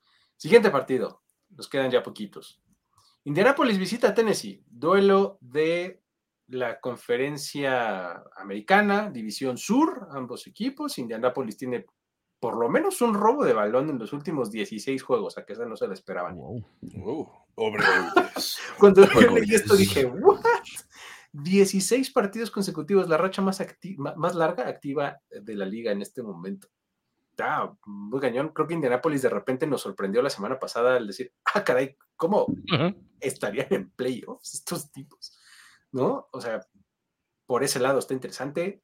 Enfrentan a Tennessee, rival divisional. Tennessee, además, que bueno, los Titans en esta temporada han jugado cuatro partidos en el Nissan Stadium, o sea, como locales, y no han perdido ninguno. Su único partido como local perdido fue en Londres contra los Ravens. Damn, nigga. Me equivoco con esa. Dicho lo cual, voy a poner mi hard pass en este partido. Oh, Gracias, yo, yo pensé Híjole. que. Pensé que no, pero ahí está. Ahí está. Em, creo que ganan los Colts. ¿Qué opinas sobre eso? ¿Quién gana? Los Colts. Ya denle los santos óleos a, a Bravel que vaya a los Pats. O sea, de, de verdad ya me parece eh, Que como, vayan los Pats bien. o sea, como medio molesto para mí decir, güey, este güey vive de dos temporadas buenas en Tennessee y ya se dijo, ya me voy a quedar aquí echando la hamaca hasta que Bill Belichick se retire y ya me voy a los Pats. O sea, ya, güey, ya. No, no veo que le importe siquiera. Jorge ha ido a Tennessee, cuéntanos qué hay. No hay nada, güey. En cambio, ir a Boston. sí, sí da- hay, sí hay. La verdad es que me llevé mi sorpresa, sí. ¿Quién, Está quién gana. Jorge? Eh, voy también con los Colts. Toño. Por favor. Minshu. Minshew. Exacto. Ahí está. Vamos todos con los Colts entonces. Y eh, vamos a los últimos tres juegos eh, del slate de esta semana. Vámonos al jueves por la noche mañana. eh, estaremos ya a esta hora muy cerca del final. Por suerte, hay un Luis misericordioso que todavía no usaba su Harpass, no que los HDSPM que te condicionan el Harpass. HDSP. Muy bien. Muy bien. Muy bien. Ahora sí, entremos al partido de jueves por la noche. Seattle visita a Dallas, a los Cowboys. A ver. los, los, este, los Cowboys en Dallas no hacen otra cosa más que ganar. O sea, en sus primeros cinco partidos, en, en lo que va esta temporada en el ATT Stadium, han ganado por 20 o más puntos, anotando 30 o más. ¿no? Están invictos, obviamente, en el ATT Stadium y ya buscan, si buscan este próximo jueves, mañana, su victoria número 14 consecutiva en el ATT Stadium. Enfrente va a estar Seattle, un equipo que de repente está como destartalándose por todos lados, sin Kenneth Walker, eh, con un Gino Smith muy ineficiente, ¿no? Este, uh, vamos a ver otra paliza de los Cowboys. Me cuesta trabajo, la verdad, pensar en paliza contra un equipo de Seattle que pues, es por lo menos competente, ¿no, Toño? ¿Cómo ves? Sí. ¿O no? De plano. Vamos a ¿Sí, ver. no? Vamos a ver una gran paliza. Vamos a ver la, la clase de paliza que, que le provoca una embolia a la Sopi.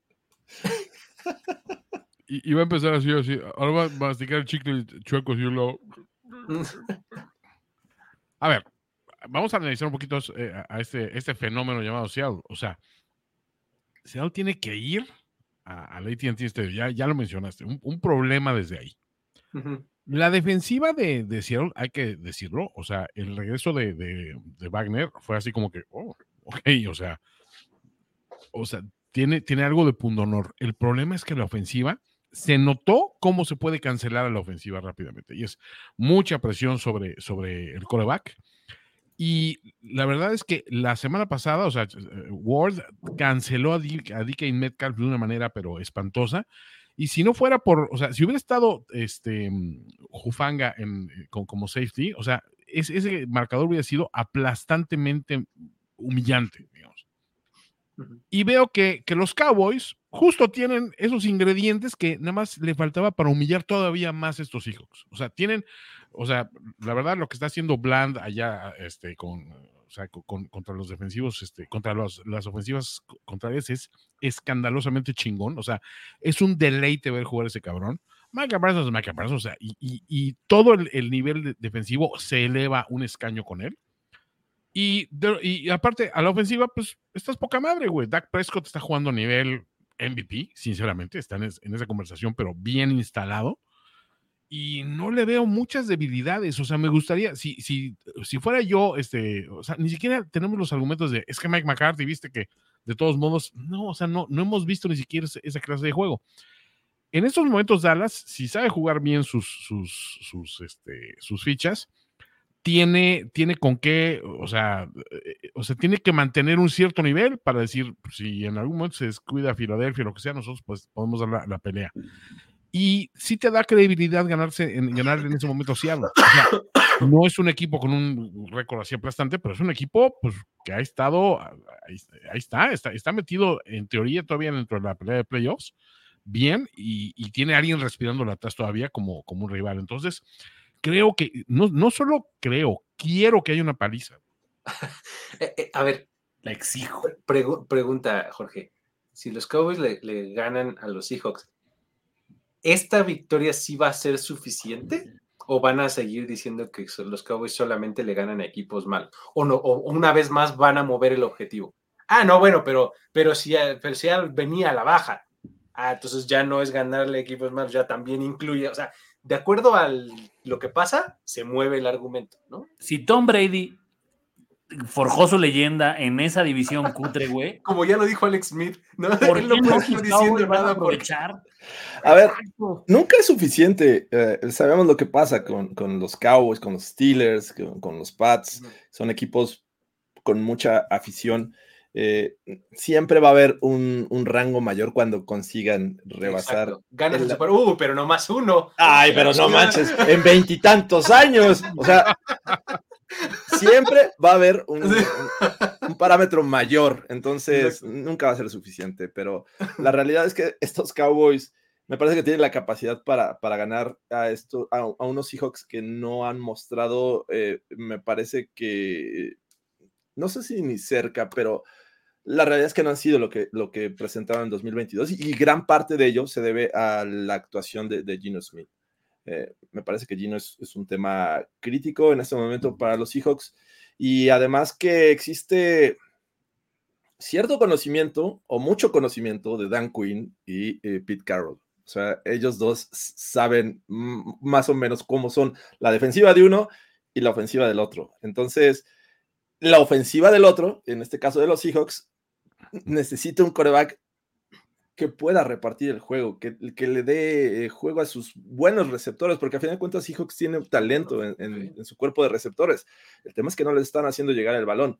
El año pasado eh, me parece que aprovecharon mucho eh, su juego con sus Titans, que este año no estamos viendo, y es cuando dices, bueno, para eso te traje a Smith en Jigba, eh, tenemos a, a Metcalf, tenemos este, a este eh, Lockett, o sea, y no los estás utilizando como se debe. El juego terrestre también ha, no ha sido lo suficientemente bueno como para liberar presión a Gino Smith, y ese es el tema con los Seahawks. Del otro lado veo a los Cowboys con un- una buena defensiva que sabe hacer las jugadas en, el momento importante, que sabe presionar. Y creo, a ver, presionado Gino Smith, me parece que esto es un caldo de cultivo para volver a ver eh, pick six, para volver a ver entregas de balón. Y sí veo una, una ventaja considerable de estos Cowboys. Y pues a ver qué, qué otro parámetro el día de mañana surge para poderlos evaluar. ¿Cómo lo ves, Goros? Pu- Pues es que o sea, es, un, es un poco esta parte de, pues tú no eres culpable de jugar contra los que juegas en el momento en el que juegas. Vaya, o sea, creo que los Cowboys hacen lo que tienen que hacer, lo hacen bien, y si después van y pierden el juego de campeonato de conferencia contra Filadelfia, es otro cantar completamente diferente a, a- a- ganar este juego. O sea, ¿qué es lo que quiere la gente? ¿Que ganen y que les cueste? No creo que Seahawks vaya a ser ese rival que les vaya a poner así de, ay, bueno, ma-". o sea, me parece que esto está resuelto al medio tiempo. Y los Cowboys lo han hecho bien y lo van a hacer bien. Y tampoco creo que sea como, o sea, ahorita que dijo Toño lo, de, lo, de, lo del MVP, no lo tenía en ese, en ese nivel a, a Dak, pero porque estoy pensando en el Dak de otros años que la riega o que de repente a la hora buena se cae. Entonces es bien injusto, porque no estás calificando su año, estás calificando toda una trayectoria de un coreback que pues además hay veces que también no ha sido su culpa. O, o, sea, nada más vale que ganen. O sea, yo no compro ese argumento de que, ah, solamente si, eh, si, si ganas eres bueno. Porque entonces eh, eso quiere decir que hay corebacks que podrían tener, como, no sé, Herbert, por decir un ejemplo, ¿no? Ah, ahora es malo porque pierde. O sea, tampoco creo que, que vaya por ahí. Y tampoco vale el de, ah, es que nada más le ganan a los chicos. Pues sí, pues, pues es lo que tienes que hacer. Pierdan contra ellos, ¿no? Pues sí. Ajá. O sea, entonces sí sería un coreback malo, güey. O sea, vaya. Creo que es para. O sea. Pues no es culpa de Dallas. Y la verdad es que lo peor es que se van a quedar esperando a la rana porque no creo que vaya a volver a pasar hasta que se enfrenten. Que también, o sea, es como. Tampoco creería que si le ganan a Filadelfia, el juego que les queda, sean favoritos para ganar el Super Bowl. O sea, porque eventualmente se lo van a volver a enfrentar. Y ese juego es como, güey, o sea, puede pasar cualquier cosa. Pero, entiende, Goros, Josh Allen es malo. Imagínate lo malo que es que les metió un pase de 90 yardas a los Steelers, güey. Pero bueno. Ah, muy bien. creo que el, asunto pasa, fíjate, ¿eh? a pesar de todo lo productiva que es la ofensiva de los Cowboys actualmente, este juego va a pasar más por la defensiva de los Cowboys, por lo que no permita hacer a, a, Seattle y eh, por los balones eh, robados y demás que, pueda generar. La ofensiva va a ser lo suyo, pues, o sea, la ofensiva va a producir y demás, eh, bien, pero creo que las oportunidades extra, los sacks, las jugadas, pues, que, que terminen como de apretar al rival, van a venir por parte de la defensiva, ¿no? Entonces, jueves por la noche, victoria de los Cowboys, la 14 como local al hilo, desde ya tiene un par de añitos. Pero bueno, eh, vámonos con el siguiente juego. Vamos a platicar de la visita de los Broncos a Houston. Los broncolácticos. Hay partidos con implicaciones de playoffs y este está en una categoría arriba. me encanta este partido por eso. Tiene un montón de ramificaciones el, resultado de este juego. Entonces, eh, los Broncos están, sí, un poco a distancia de su propia división y demás, pero hay una manera de este, acortar esa distancia y es seguir ganando. Después de estas cinco victorias consecutivas, si sigues ganando y algo pasa con los Chiefs, pues estás ahí. Del otro lado está Houston, que también está cerca de su liderato divisional, ¿no? Está atrás de, Jacksonville. Y es misma fórmula, ¿no? O sea, Houston tiene que pensar en ganar la división sur. Y solamente lo puede hacer si sigue gane y gane y gane y gane, ¿no? Entonces, ahora, este es un duelo eh, en donde probablemente una de las cosas más atractivas sea la defensiva de los Broncos contra el ataque de los eh, de los Texans, ¿no? Pero, o sea, cuando piensas en, en qué se ha basado el éxito, o gran parte del éxito de los Broncos, es en los turnovers, ¿no? Eh, han, generado grandes, grandes cantidades de entregas de balón los Broncos últimamente, y es algo que CJ Stroud limita muchísimo, ¿no? Las entregas de balón. Entonces, son, son matchups interesantes. Voy a este, darles un poco la, palabra y luego les sigo. Venga, Jorge, por favor, cuéntanos cómo ves este juego. Era de esos juegos ganables al principio de la temporada. Hoy no lo es para nada. Es una visita complicada de, los Broncos en esta eh, racha que se han armado de cinco juegos, pero que, que este es, me parece, y, eso que han enfrentado a, los Chiefs, a los Bills en, su, en su casa. Eh, a la defensiva de los Browns. Pero en esta racha de, cinco victorias solamente ganaron una como visitante, que fue contra los Bills. Eh, va a ser complicado por el tema que ya mencionaba. CJ Stroud está jugando muy bien y es una ofensiva que se basa mucho en el juego aéreo. Estaba viendo que es la segunda eh, eh, ofensiva en yardas producidas de manera, bueno, lanzando el balón. Es algo que en este lapso en el que los Broncos han mostrado mejoría, también eh, se ha visto importante la, actuación de su defensiva secundaria. no hay que perder de vista que enfrentaron a Mahomes, enfrentaron a, Stephon Diggs, este, bueno, por ahí lo, que pudo haber, ah, eh, lo que hizo Joshua Dobbs. Eh, y bueno, creo que va a estar bueno el match. justamente es el, que más me gusta, ver la defensiva de los Broncos contra la ofensiva de los Texans, porque creo que ahí va a estar la, la diferencia. Del otro lado, tienes un, un Russell Wilson que ha jugado bien esta temporada, a diferencia del año pasado, y que eh, tampoco ha lanzado intercepciones en este lapso de, cinco victorias. Es un tipo que eh, sí, la semana pasada fombleó, pero, o fue, sí, ha pero no ha lanzado intercepciones. Así es que los Broncos van 5-1 cuando ganan la, el diferencial de entregas de balón. Es una de las claves que yo veo en este partido, que tanto pueden eh, cuidar el balón, pero va a enfrentar una defensiva bastante buena, como, bueno, no bastante buena, eh, pero que sabe y que está bien coachada como la de Miko Ryans. Así es que eh, veo un duelo muy atractivo en donde creo que el que, y no el que mejor lance, creo que el que mejor acarree el balón puede hacer la diferencia en este juego. Ande usted, el que mejor acarree el balón. Está bueno. Derek Stingley lleva dos partidos interceptando, ¿eh? eh de la defensiva secundaria de los Texans. Este, Goros, ¿qué dices? Yo, quiero que Jorge responda a la pregunta de la gente. ¿Quieres a Miami en, un, en un wild card? Así. Uy, hijo, ¿cómo no? Eh, sería, sería de morbo, definitivamente. Estaría buenísimo un Broncos Dolphins, güey. O sea. Solo, solo voy a decir que en temporada regular no ha sido este, un, un rival complicado este, los Broncos para los Dolphins, pero en playoffs ha sido otra historia. ¡Ah, vamos! y ya saben, denle like, porque si no. Acabo la transmisión. Jorge está a punto de, que cuando él hable nos va a sacar y va a ponerle el, el, el, aló playbook.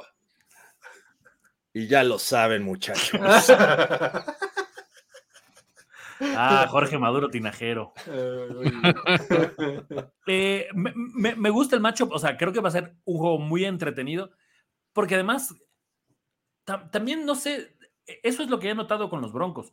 O sea, tampoco juegan presionados, juegan muy agresivos para, para robarte el balón, que es donde creo que está su fortaleza. Y por eso compro lo que dice Jorge de, es el juego terrestre, es no andar eh, poniendo el balón eh, a, pelearlo con tus, con, tus, este, con tus receptores, porque además los Texans, por mucho que me guste lo que están haciendo, son un equipo muy joven. Entonces, de repente siento que cuando se enfrentan a rivales con más experiencia, puede ahí haber un, tema de que no arriesga, o sea, todavía arriesga menos el balón. Entonces, lo de Stroud, o sea, es que lo, que me, lo que no me hace ir con los Texans es que justo en este tipo de partidos es donde la experiencia ya importa más, porque esto es, esto es playoff. Es playoff. O sea, esto es un juego de playoffs. Está cañón, sí. Y, pues, quieras que no, el cucaracho ya volvió a su nivel, o por lo menos ya está haciendo cosas del Russell Wilson de, de, Seattle. Y eh, estos partidos también, pues, tiene un mundo de experiencia él. No me parece que, Houston sea un lugar que digas, no mames, voy a tener que ir a Houston a jugar. O sea, no, sé cómo se llama ahora el, el estadio, Energy, Stadium, Tampoco es este lugar de gente como pues, Filadelfia, ¿no? O sea, no sé. Entonces, voy a ir con los Broncos porque sí creo en este levantón anímico y además, o sea, neta, dejemos de subestimar que del otro lado está Sean Payton. O sea, yo esperaba un poco, honestamente, que fuera como Gruden, que dices, güey, no, o sea, es un güey que estaba tanto tiempo alejado de esto, era alguien que le costó tanto trabajo regresar, que neta ya mejor, eh, o sea, que viva de lo que hizo y de lo que ganó, y ya que no que se quede como analista. Ya, ya se le olvidó que no puede ser racista. Exacto. Pero últimamente he visto decisiones que ha tomado que digo, güey, o sea, ese es el Sean Payton que, que, nos incomodaba a todos los demás. Entonces, creo que, creo que vamos a ver una clase de coacheo este, en este juego. Y voy con los Broncos. Vámonos. Toño, ¿qué dices? Eh, me da risa que, que George dice, este juego antes lo veía, o sea, al inicio de la temporada como, no, pues a Houston se le puede ganar y eso. Es curioso porque también hace unas semanas, cuando empezó el, despegue de los, de, los, de los Texas, como que vimos el juego contra los Broncos como, bueno, ese lo ganan porque lo ganan, o sea. Exacto. Cambió el panorama por completo. Y el panorama para mí cambia, pues ya lo dijeron ustedes, la experiencia y el factor ojete. El factor ojete, obviamente, y la experiencia vienen principalmente del cocheo, o sea, de ahí para abajo. Y es un, equipo que se fija, podrá ganar el comeback. Está ganando con, con todos los, los, fundamentales, o sea, vamos a jugar defensiva perra y cabrona y asfixiante y todo este rollo, vamos a arriesgar poco el balón, o sea, vamos a concretarnos a hacer lo que sabemos hacer bien y vamos a, a desarrollar un juego terrestre que haga, haga, o sea, que abra las avenidas para que Russell haga lo suyo. Creo que el año pasado, si se fijan, como que todos posaron las experiencias de los Broncos del año pasado, porque se imaginaban una ofensiva aérea así, pero súper devastadora. ahora sí que Air Colorado, una cosa así tremenda. Y, y, pues cuando no fue así, cuando Russell es el primer petardo que, que revienta en esta situación y Hackett hace lo que hace eso, pues como que se cae toda esa edificación. Y, lo que hizo Peyton fue plantear un, una reconstrucción a partir de un punto distinto y tardó en cuajar, pero ahorita ya se está viendo que está en la marcha correcta. O sea, todavía no puedo decir que los Broncos son el gran rival y eso, pero esa racha se tiene que respetar sí o sí, porque ha sido contra algunos equipos de, o sea, muy cabrones. Entonces, nada más por eso yo sí le estoy dando todavía esta cuestión de que eh, Demico Ryan está haciendo las cosas bien y sus jugadores jóvenes están haciendo las cosas bien y CJ Stroud está en muy buen nivel, pero del otro lado hay, hay gente de respeto y yo sigo respetando mucho lo que está haciendo Peyton con, con los Broncos. Así que let's ride. Qué, qué cambio de, este, de discurso, ¿no? En, en unas semanas. O sea, está bien interesante el, el, el, cambio que han dado los Broncos. En los primeros cinco partidos de esta temporada, ellos permitían 36.2 puntos en promedio por juego. Muy inflado el promedio por ese de los 70, ¿no? Uh -huh. Pero lo importante aquí es que desde entonces han permitido solamente 16.5 puntos por partido. O sea, hay una diferencia de casi 20. O sea, 19.7 puntos de diferencia. Un chingo. Y, y, te digo quién es muy bueno en zona roja. Dime quién es muy bueno. Vance Joseph. Ha recibido siete anotaciones en 22 viajes de sus rivales a este, a este, dentro de la yarda 20. Así es que también eso está relevante. Having the time of his life. Está, está bien interesante lo de, lo de la defensiva de los Broncos. La verdad es que eh, a mí lo que me llamó mucho la atención, específicamente el juego pasado que estuve siguiéndolo con atención, eh, fue mucho la actitud y el, el tempo que fija esta defensiva, o el, el, tono, mejor dicho, el tono que fija la defensiva, que es castigo. O sea, física, física, golpes, gol o sea, ¿cómo sacaron a DTR? ¿No? Uh -huh.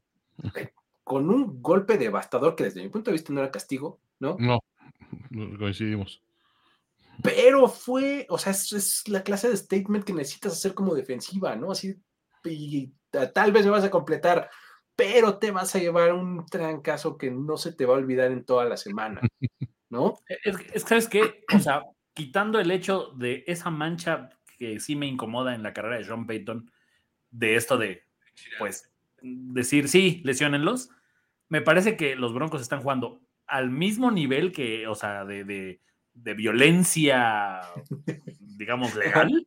Ajá. Espero que ahora no haya incentivos por ese tipo de cosas, pero me, me recuerdan mucho esos Saints, que, que, honestamente no me acuerdo es que algún y, jugador de esa sí, defensiva así súper sobresaliente, pero todos te ponían una chinga. Y es que, ¿sabes qué? Justo, justo la, la defensiva de 2009 de los, de los Saints era oportunista. O sea, lo que hacía era robarse el balón, ¿no? Está también. Así termina el Super Bowl, ¿no? Exactamente, ¿no? Ahora, quiero voltear un poco las cosas. Quiero hablar del ataque de los Broncos, porque a mí no me termina de convencer el ataque de los Broncos, perdón, no puedo, o sea, no me parece que sea lo suficientemente eh, todo lo explosivo y todo lo productivo que podría ser, ¿no? Me, parece que de repente batallan demasiado para mover el balón, ¿no?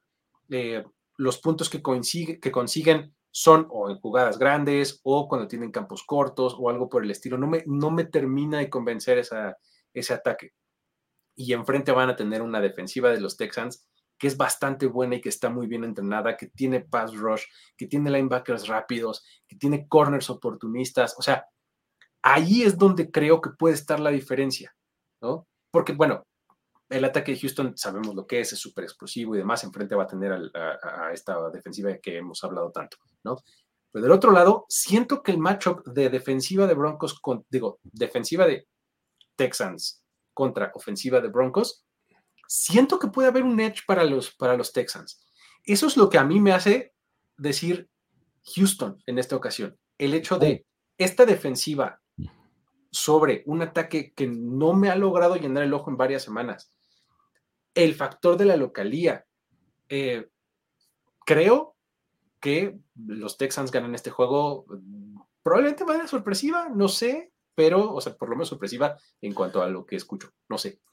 Sí, no, no creo que sea sorpresa. O sea, si ganan los Texans, la verdad es que, eh, digo, creo que. Ah, Hay mucha gente que podría decir Texans, ¿no? O sea, porque Sí, tienen sí, un sí, buen sí. momento Sí. también y todo, ¿no? O sea, Sí, yo soy de esos, ¿eh? Yo creo que ganan los Texans. ¿Qué opinan ustedes, amigos? ¿Cómo ven, eh, Toño? ¿Quién crees que gana? No, yo sigo yendo con, con los Broncos. Venga. Sí, yo- bueno, vas, Goros. Yo dije que con los Broncos. Relinchando contigo, Tina. Yo también. Relinchemos juntos. Muy bien. Va a estar bueno este juego, ¿eh? De, de mis favoritos del, del fin de semana. Pero creo que el favorito de todos y el que todos estamos esperando es el juego de las 3.25 de la tarde, que es el verdadero primetime, amigos. No me canso de decírselos. Ahí están los ratings buenos en la NFL. Eh, San Francisco visita Filadelfia. A ver, empecemos por decir que Filadelfia podría calificarse a playoffs desde esta semana. ¿no? Eso es una de las cosas importantes a considerar.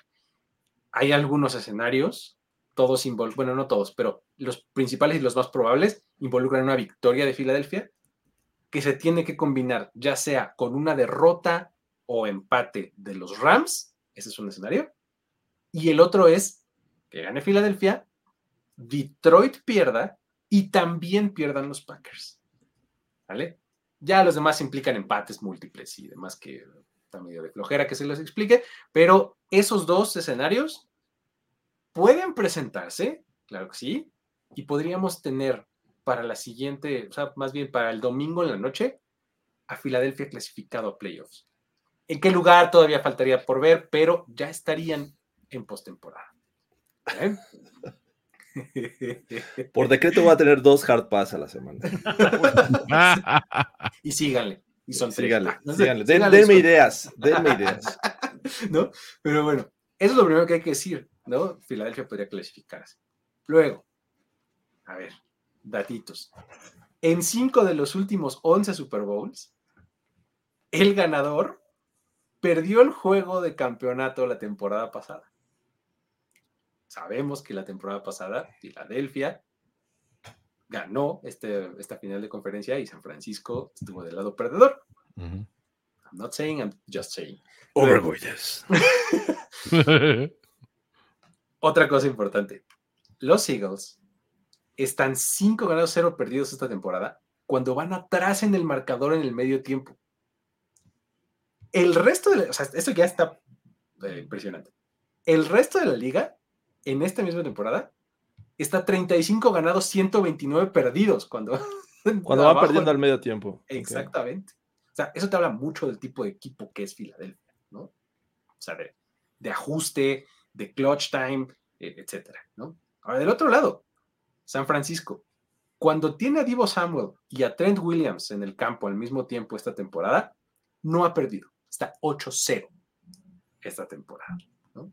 Entonces, todo eso hace un partido muy atractivo, más obviamente todo lo que nos vayan a decir. Goros, ¿qué opinas? ¿Cómo ves el juego?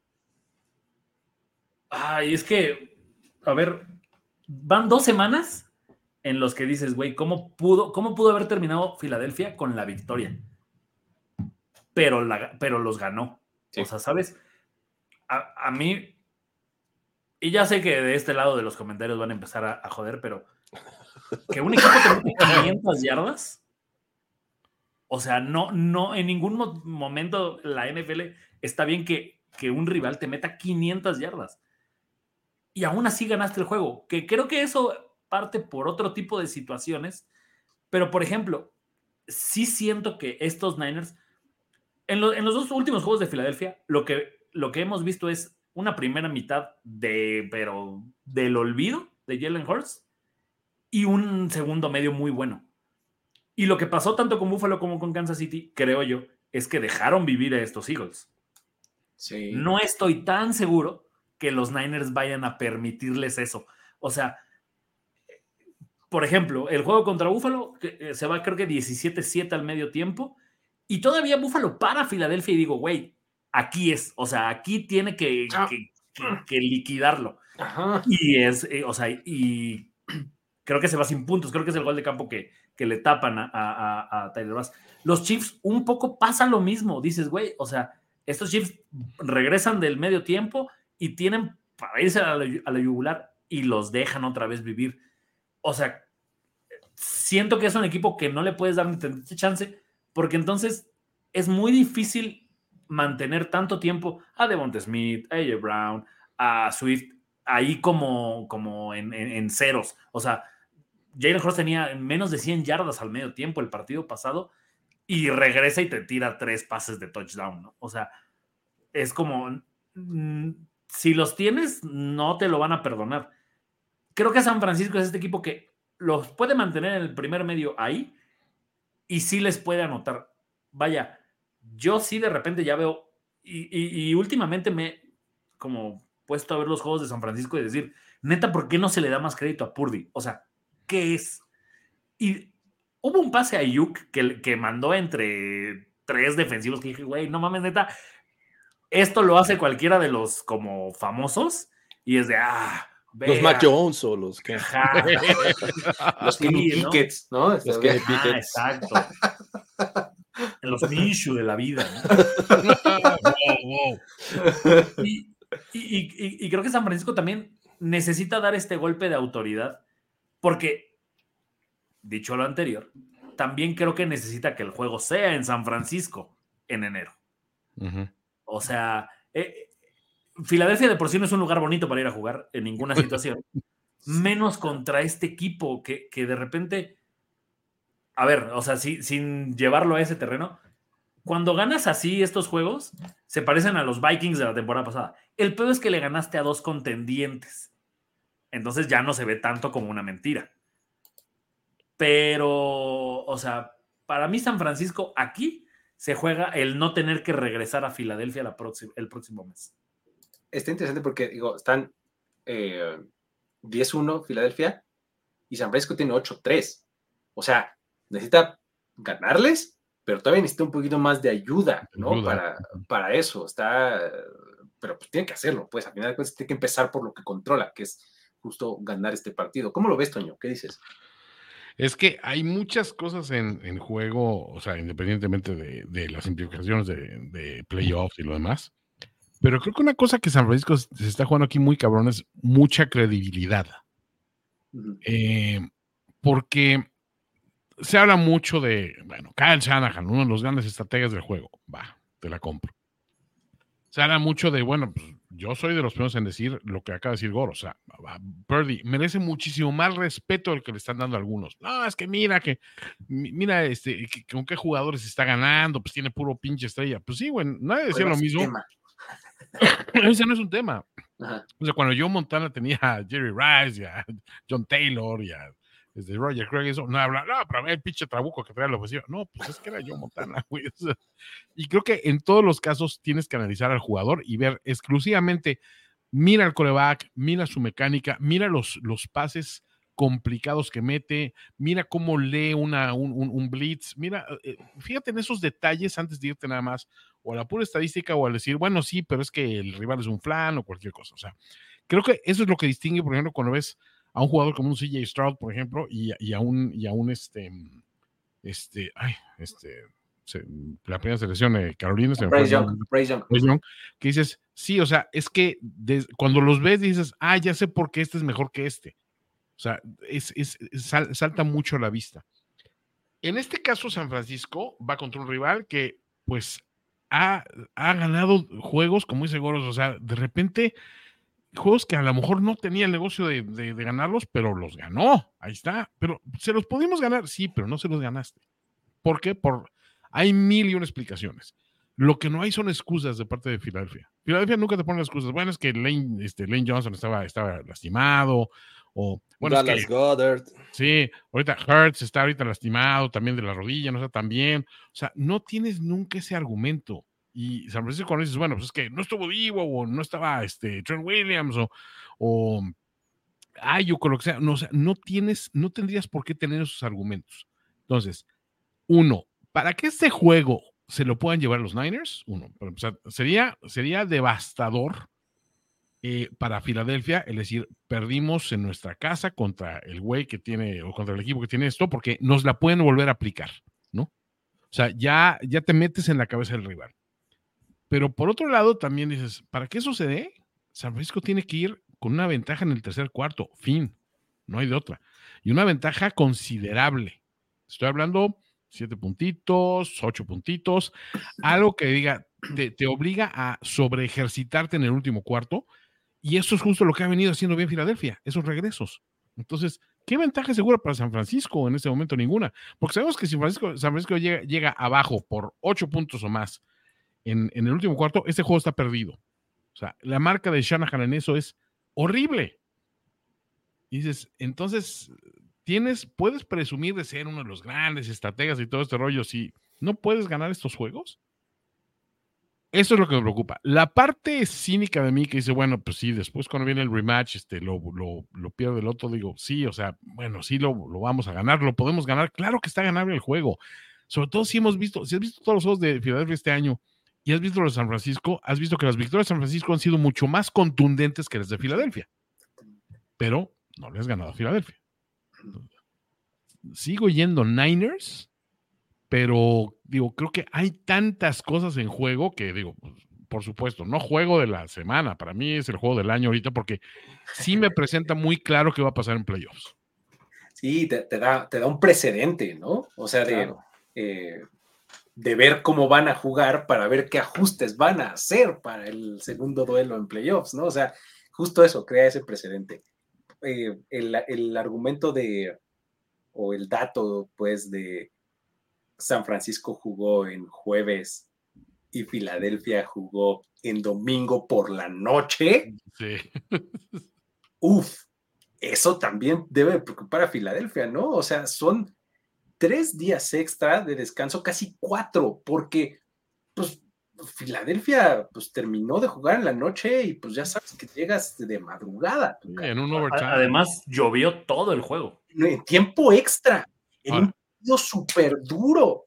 ¿no? Y hay otra cuestión más, o sea, aparte de, de todo estos, de todos estos ingredientes, esas cuestiones que dices, ok, sí, este, o sea, los, los días de, de, descanso y todo lo más acá, creo que tenemos que poner un poquito en la balanza la situación de decir, Shanahan, si es así de coach de lo que decimos que es, uh -huh. ha estado preparándose para este juego todo el año. O sea, este es su rival. Este es su, olvídense de Dallas, o sea, este es el rival al que tiene que vencer a Francisco porque es el rival que te humilló en el juego de campeonato el año pasado. Ok, porque no tenías quarterback, lo que gustes y mandes. Te pasaron por encima. Entonces, todo el objetivo de todo equipo de la Nacional que tenga aspiración de llegar al Super Bowl es decir, pues tenemos que pasar por Filadelfia. Eso es lo que está en la mente de todos. Y si un juego en estas circunstancias aparentemente favorables no las ganas, dices, ah, bueno, pues entonces, perdón, Philly, o sea, no dije nada de lo que dije, eres un pinche trabuco de equipo, estás muy cabrón, te pones a la altura del rival y el rival que estaba a tu altura o presumiblemente más, más arriba que tú, te pusiste a su nivel y le ganaste. Esa es la parte peligrosa de que una victoria que a Filadelfia los pone, güey, en plan reinmamable. Sí, totalmente. O sea, sí dices, hijo, ya sí. me, me, me, reservo mis comentarios de decir que no era tan bueno y que ganó. Pero, del, pero del otro lado, una derrota pone a los Eagles con, o sea, Así, mira, los Niners y los Cowboys van a estar así de, güey, no mames. Salivando con. Salivando, es mi momento. Y se voltean. Ahora, va a ser entre nosotros, ¿no? Vamos. Sí, ah, exacto. No, chica, primero yo después y ya tú y yo nos damos un tiro, güey. Sí, sí. Oye, a ver, George, entrale porque no nos has dicho nada, venga. Sí, sí, este, pero estoy entretenido ah. de escucharlos. Y, y está, re bueno su show, man. Está, está re bueno, la verdad, luego me invitan, pero este, por eso voy a usar mi segundo Hall Pass, pero bueno, eh, me parece que también estos Eagles en estos regresos recientes ha corrido con cierta suerte, que le llaman la suerte del campeón. A ver, yo sé que un juego no se define en una jugada, pero esa, ese drop de, de Valdez Cantling contra los Chiefs, el pase malo de, de a, a, Gabe Davis. A Gabe Davis. Ah, caray, eso pudo haber cambiado la historia y no. Una jugada no define ese yo sé que no. Horse Collar, Jorge Tinajero, yo, ese Horse ese Collar. Horse, ese horse Collar que se debió haber marcado porque odia a la NFL a los Bills, tampoco ocurrió. Entonces, creo que si eso, esa situación le hubiese pasado contra los Niners, estoy seguro que no habrían regresado. Eh, eh, y como dice Toño, eh, este, este equipo de San Francisco se ha preparado para este partido. Y, y no sé si lo han percibido así, pero al menos en estos juegos donde decías, ya está definido, ya van ganando por 20 de diferencia, puedes sacar a tu, a tu Christian McCaffrey, puedes sacar a Divo Samuel, puedes descansar a, a tu uh, Brock. Purdy. No lo hacen. Sigue, el- le siguen dando el balón a Christian McCaffrey, le siguen mandando pasos a, a- a Samuel. Entonces están, eh, tienen esta capacidad de no quitar el pie del acelerador. Quiero ver si, eh, no sé, eh, si llega a pasar el- que los Niners vayan ganando al medio tiempo. Me parece que va a ser muy complicado pese a que sea en Filadelfia. O sea, eh, siento que estos Eagles necesitan de ese factor que cambie de repente el rumbo del, del partido, que no necesariamente lo hagan ellos. No sé si me explico. Así es que enfrentar a los Niners no va a ser cualquier cosa. A pesar de ello, pues creo que, eh, y de haber descansado más tiempo los Niners, tiene que hacer un viaje largo. eh, y bueno, es el ambiente bastante hostil para que pueda aventurarme a decir Niners. Por eso creo que, a pesar de todo, me voy con la suerte del campeón, con los Eagles. Aparte, Andes. hay, hay otra cosa, George. ¿Sabes A qué me preocupa a mí más? El factor Rocky, güey. ¿Cuántas veces Rocky parecía que estaba derrotado? Le pusieron el, el jersey de los Niners, ¿no? Es aquella. Acuérdate lo que pasó por eso. Sí, exacto. Esa era la maldición de esta temporada, ¿no? El equipo que Sí. llegaba y le ponía su jersey a Rocky era humillado por No los- lo hagan, muchachos. No lo hagan. No se arriesguen. Les voy a Oye. platicar que yo me tomé una foto con Rocky y no me di cuenta de traía el cierre abajo en esa foto. El No la puedo presumir. tiene 70 puntos. No la puedo presumir, desafortunadamente. Te la photoshopeo, amigo. Ven. Gracias, gracias. Ya con inteligencia artificial la voy a corregir. Ay, A ver, yo, yo he mirado, o sea, voy a ir con Filadelfia porque, y estoy de acuerdo con Jorge, hasta que los Niners no lo demuestren, siguen siendo el favorito a campeón. Ya ni siquiera a campeón de la conferencia, a campeón del Super Bowl. O sea, que- creo que pocos argumentos, porque dirás, no, es que Kansas City está del otro lado. Pues sí, pero ya fueron al Kansas City y ganaron. O sea, ¿cómo me justificas que no es el máximo favorito en este momento para, para llevarse el Vince Lombardi? es Y- que o sea, los Niners, estoy de acuerdo, viven de este juego. sí. Si lo Y- pierdes, es demasiado lo que es de voy a tener que ir otra vez a Filadelfia. Ya sé que me ganaron, me han ganado los últimos dos. O sea, es como, Sí. Y es en Filadelfia.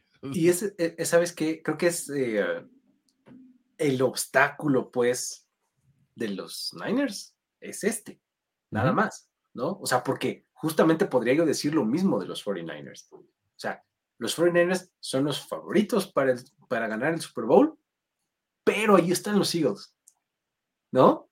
Entonces, por eso se me hace tan interesante el precedente, ¿no? Que era con lo que decía al principio. O sea, lo que veamos en este partido nos va a decir mucho de lo que vamos a ver en playoffs de estos, eh, de estos rivales cuando se vuelvan a enfrentar, ¿no? Eh, Si es que sucede eh, en, postemporada. Eh, y en cuanto a lo que decían de que se llevan preparando eh, para este partido no sé cuánto tiempo, yo lo veo así desde el front office, porque probablemente los jugadores y, y- y los coaches y demás tienen como una vista como mucho más eh, cercana, pues, ¿no? O sea, este partido de esta semana, este es mi macho, ¿no? Pero el front office tiene que ver mucho más adelante. Y a mí me parece que los movimientos que hicieron desde el off-season y específicamente en el trade deadline están pensados en eso. O sea, traer a Chase Young reforzar tu línea defensiva otro cacho más, ¿no? O sea, me parece que es con esto en mente. Kevin O sea, Byard. Kevin Bayer, exacto. O sea, son este tipo de movimientos que dices, es que lo que quieren es tener cuerpos frescos todo el tiempo a la defensiva para poder ponerse al tú por tú a esa línea ofensiva que son unos bullies, ¿no? es que nada más el touchdown del, del tiempo extra. O sea, lo de Kelsey en esa, en, en esa jugada es brutal. Sí, es salvaje. Obviamente necesitas a alguien como, como Young para medianamente ver si puedes. Y que esté fresco sobre todo, o sea, que, que, que tenga una rotación tu línea Ujú. defensiva para que no llegue al cuarto cuarto o al tiempo extra fundido, ¿no? si- Siento que. Creo que la forma de ejemplificarlo era con Derek Henry. que era un güey que te golpeaba tanto que en el cuarto cuarto siempre, se, siempre tenía una Ya, escapada exacto. de 80 yardas. Creo que la línea de los Eagles le permiten lo mismo a Hurts. Y tal vez por eso vemos en el primer medio de los partidos de los Eagles que no son tan dominantes. Pero mames, llegado el cuarto cuarto, esa línea, Una y otra y otra vez, pues te acaban. digo, de, de entrada lo que les decía yo del touch push, más allá de la jugada y que es una pendejada, pero que te gana una yarda, es la merma física que le generas a tu rival, porque Sí. constantemente los estás, pues sí, pues hundiendo en el, en el piso. O sea. Está bien interesante, amigo. Yo voy a decir San Francisco 49ers. Yo voy a decir 49ers. Uy, eh, Eso, Luigi, yo también. porque te gusta ver arder el mundo la próxima semana, Luis Obregón. Dilo. dilo. porque los Eagles se van a meter en una racha de dos derrotas. ¡Oh, qué la-. No, bueno, ya. no, ya se vendrá su momento. Este, um, pues ahí está. Dos San Francisco, dos Filadelfia. Juegazo, juegazo, juegazo. Sí. Emociona un montón. 3.25 de la tarde como debe ser. Me gusta más que sean así, este... Sí. ¿no? Yo tengo un tema con eso. Si no flexean esto, no van a flexear ninguno más. No nada, cabrón. Flexearon el de los Ay, Broncos. güey, el flex y no sé qué. Fle- Flexearon el de los Broncos. Iba a ser a las 3, lo pasaron a las 12.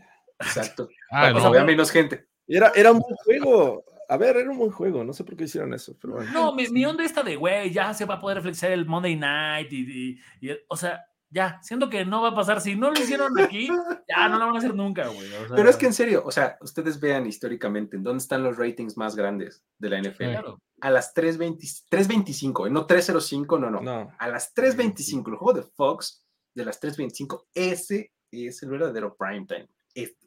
Ahí está. Pero bueno, con eso llegamos al final de esta emisión del Playbook, amigos. Muchísimas gracias a todos por haber estado por acá, por los comentarios, por los buenos momentos. Este, esperamos que Jorge no se ponga demasiado este, autoritario, ¿no? Y si sí, pues ni modo, No ¿no? me provoquen. Este, Ah. La semana que viene George va a tener su hard pass y un hard pass para los comentaristas. Así. exacto, así de- Voy, voy a voy- mis, mis hard passes. Así de, ¿sabes qué? Voy a hacer hard pass de lo que tiene que decir Luis, pues desde- y me cierra el micrófono. Le cierro el cerrar el micrófono, micrófono. luego a Grospe, luego a Toño y así me voy. Ah, muy bien. Pues ya está. Con eso nos despedimos. Muchísimas gracias. Mi nombre es Luis Obregón. A nombre de Toño Sempere, Carlos Grospe y Jorge Tinajero, nos despedimos. Esto fue Playbook. Bye bye. Tenemos que despedirnos, pero nos veremos pronto en otra lectura a profundidad de Playbook, Playbook de primero y diez. El análisis previo más profundo de la NFL. Jorge Tinajero, Luis Obregón y Antonio Sempere. Let's go, fellas. This is it. Playbook.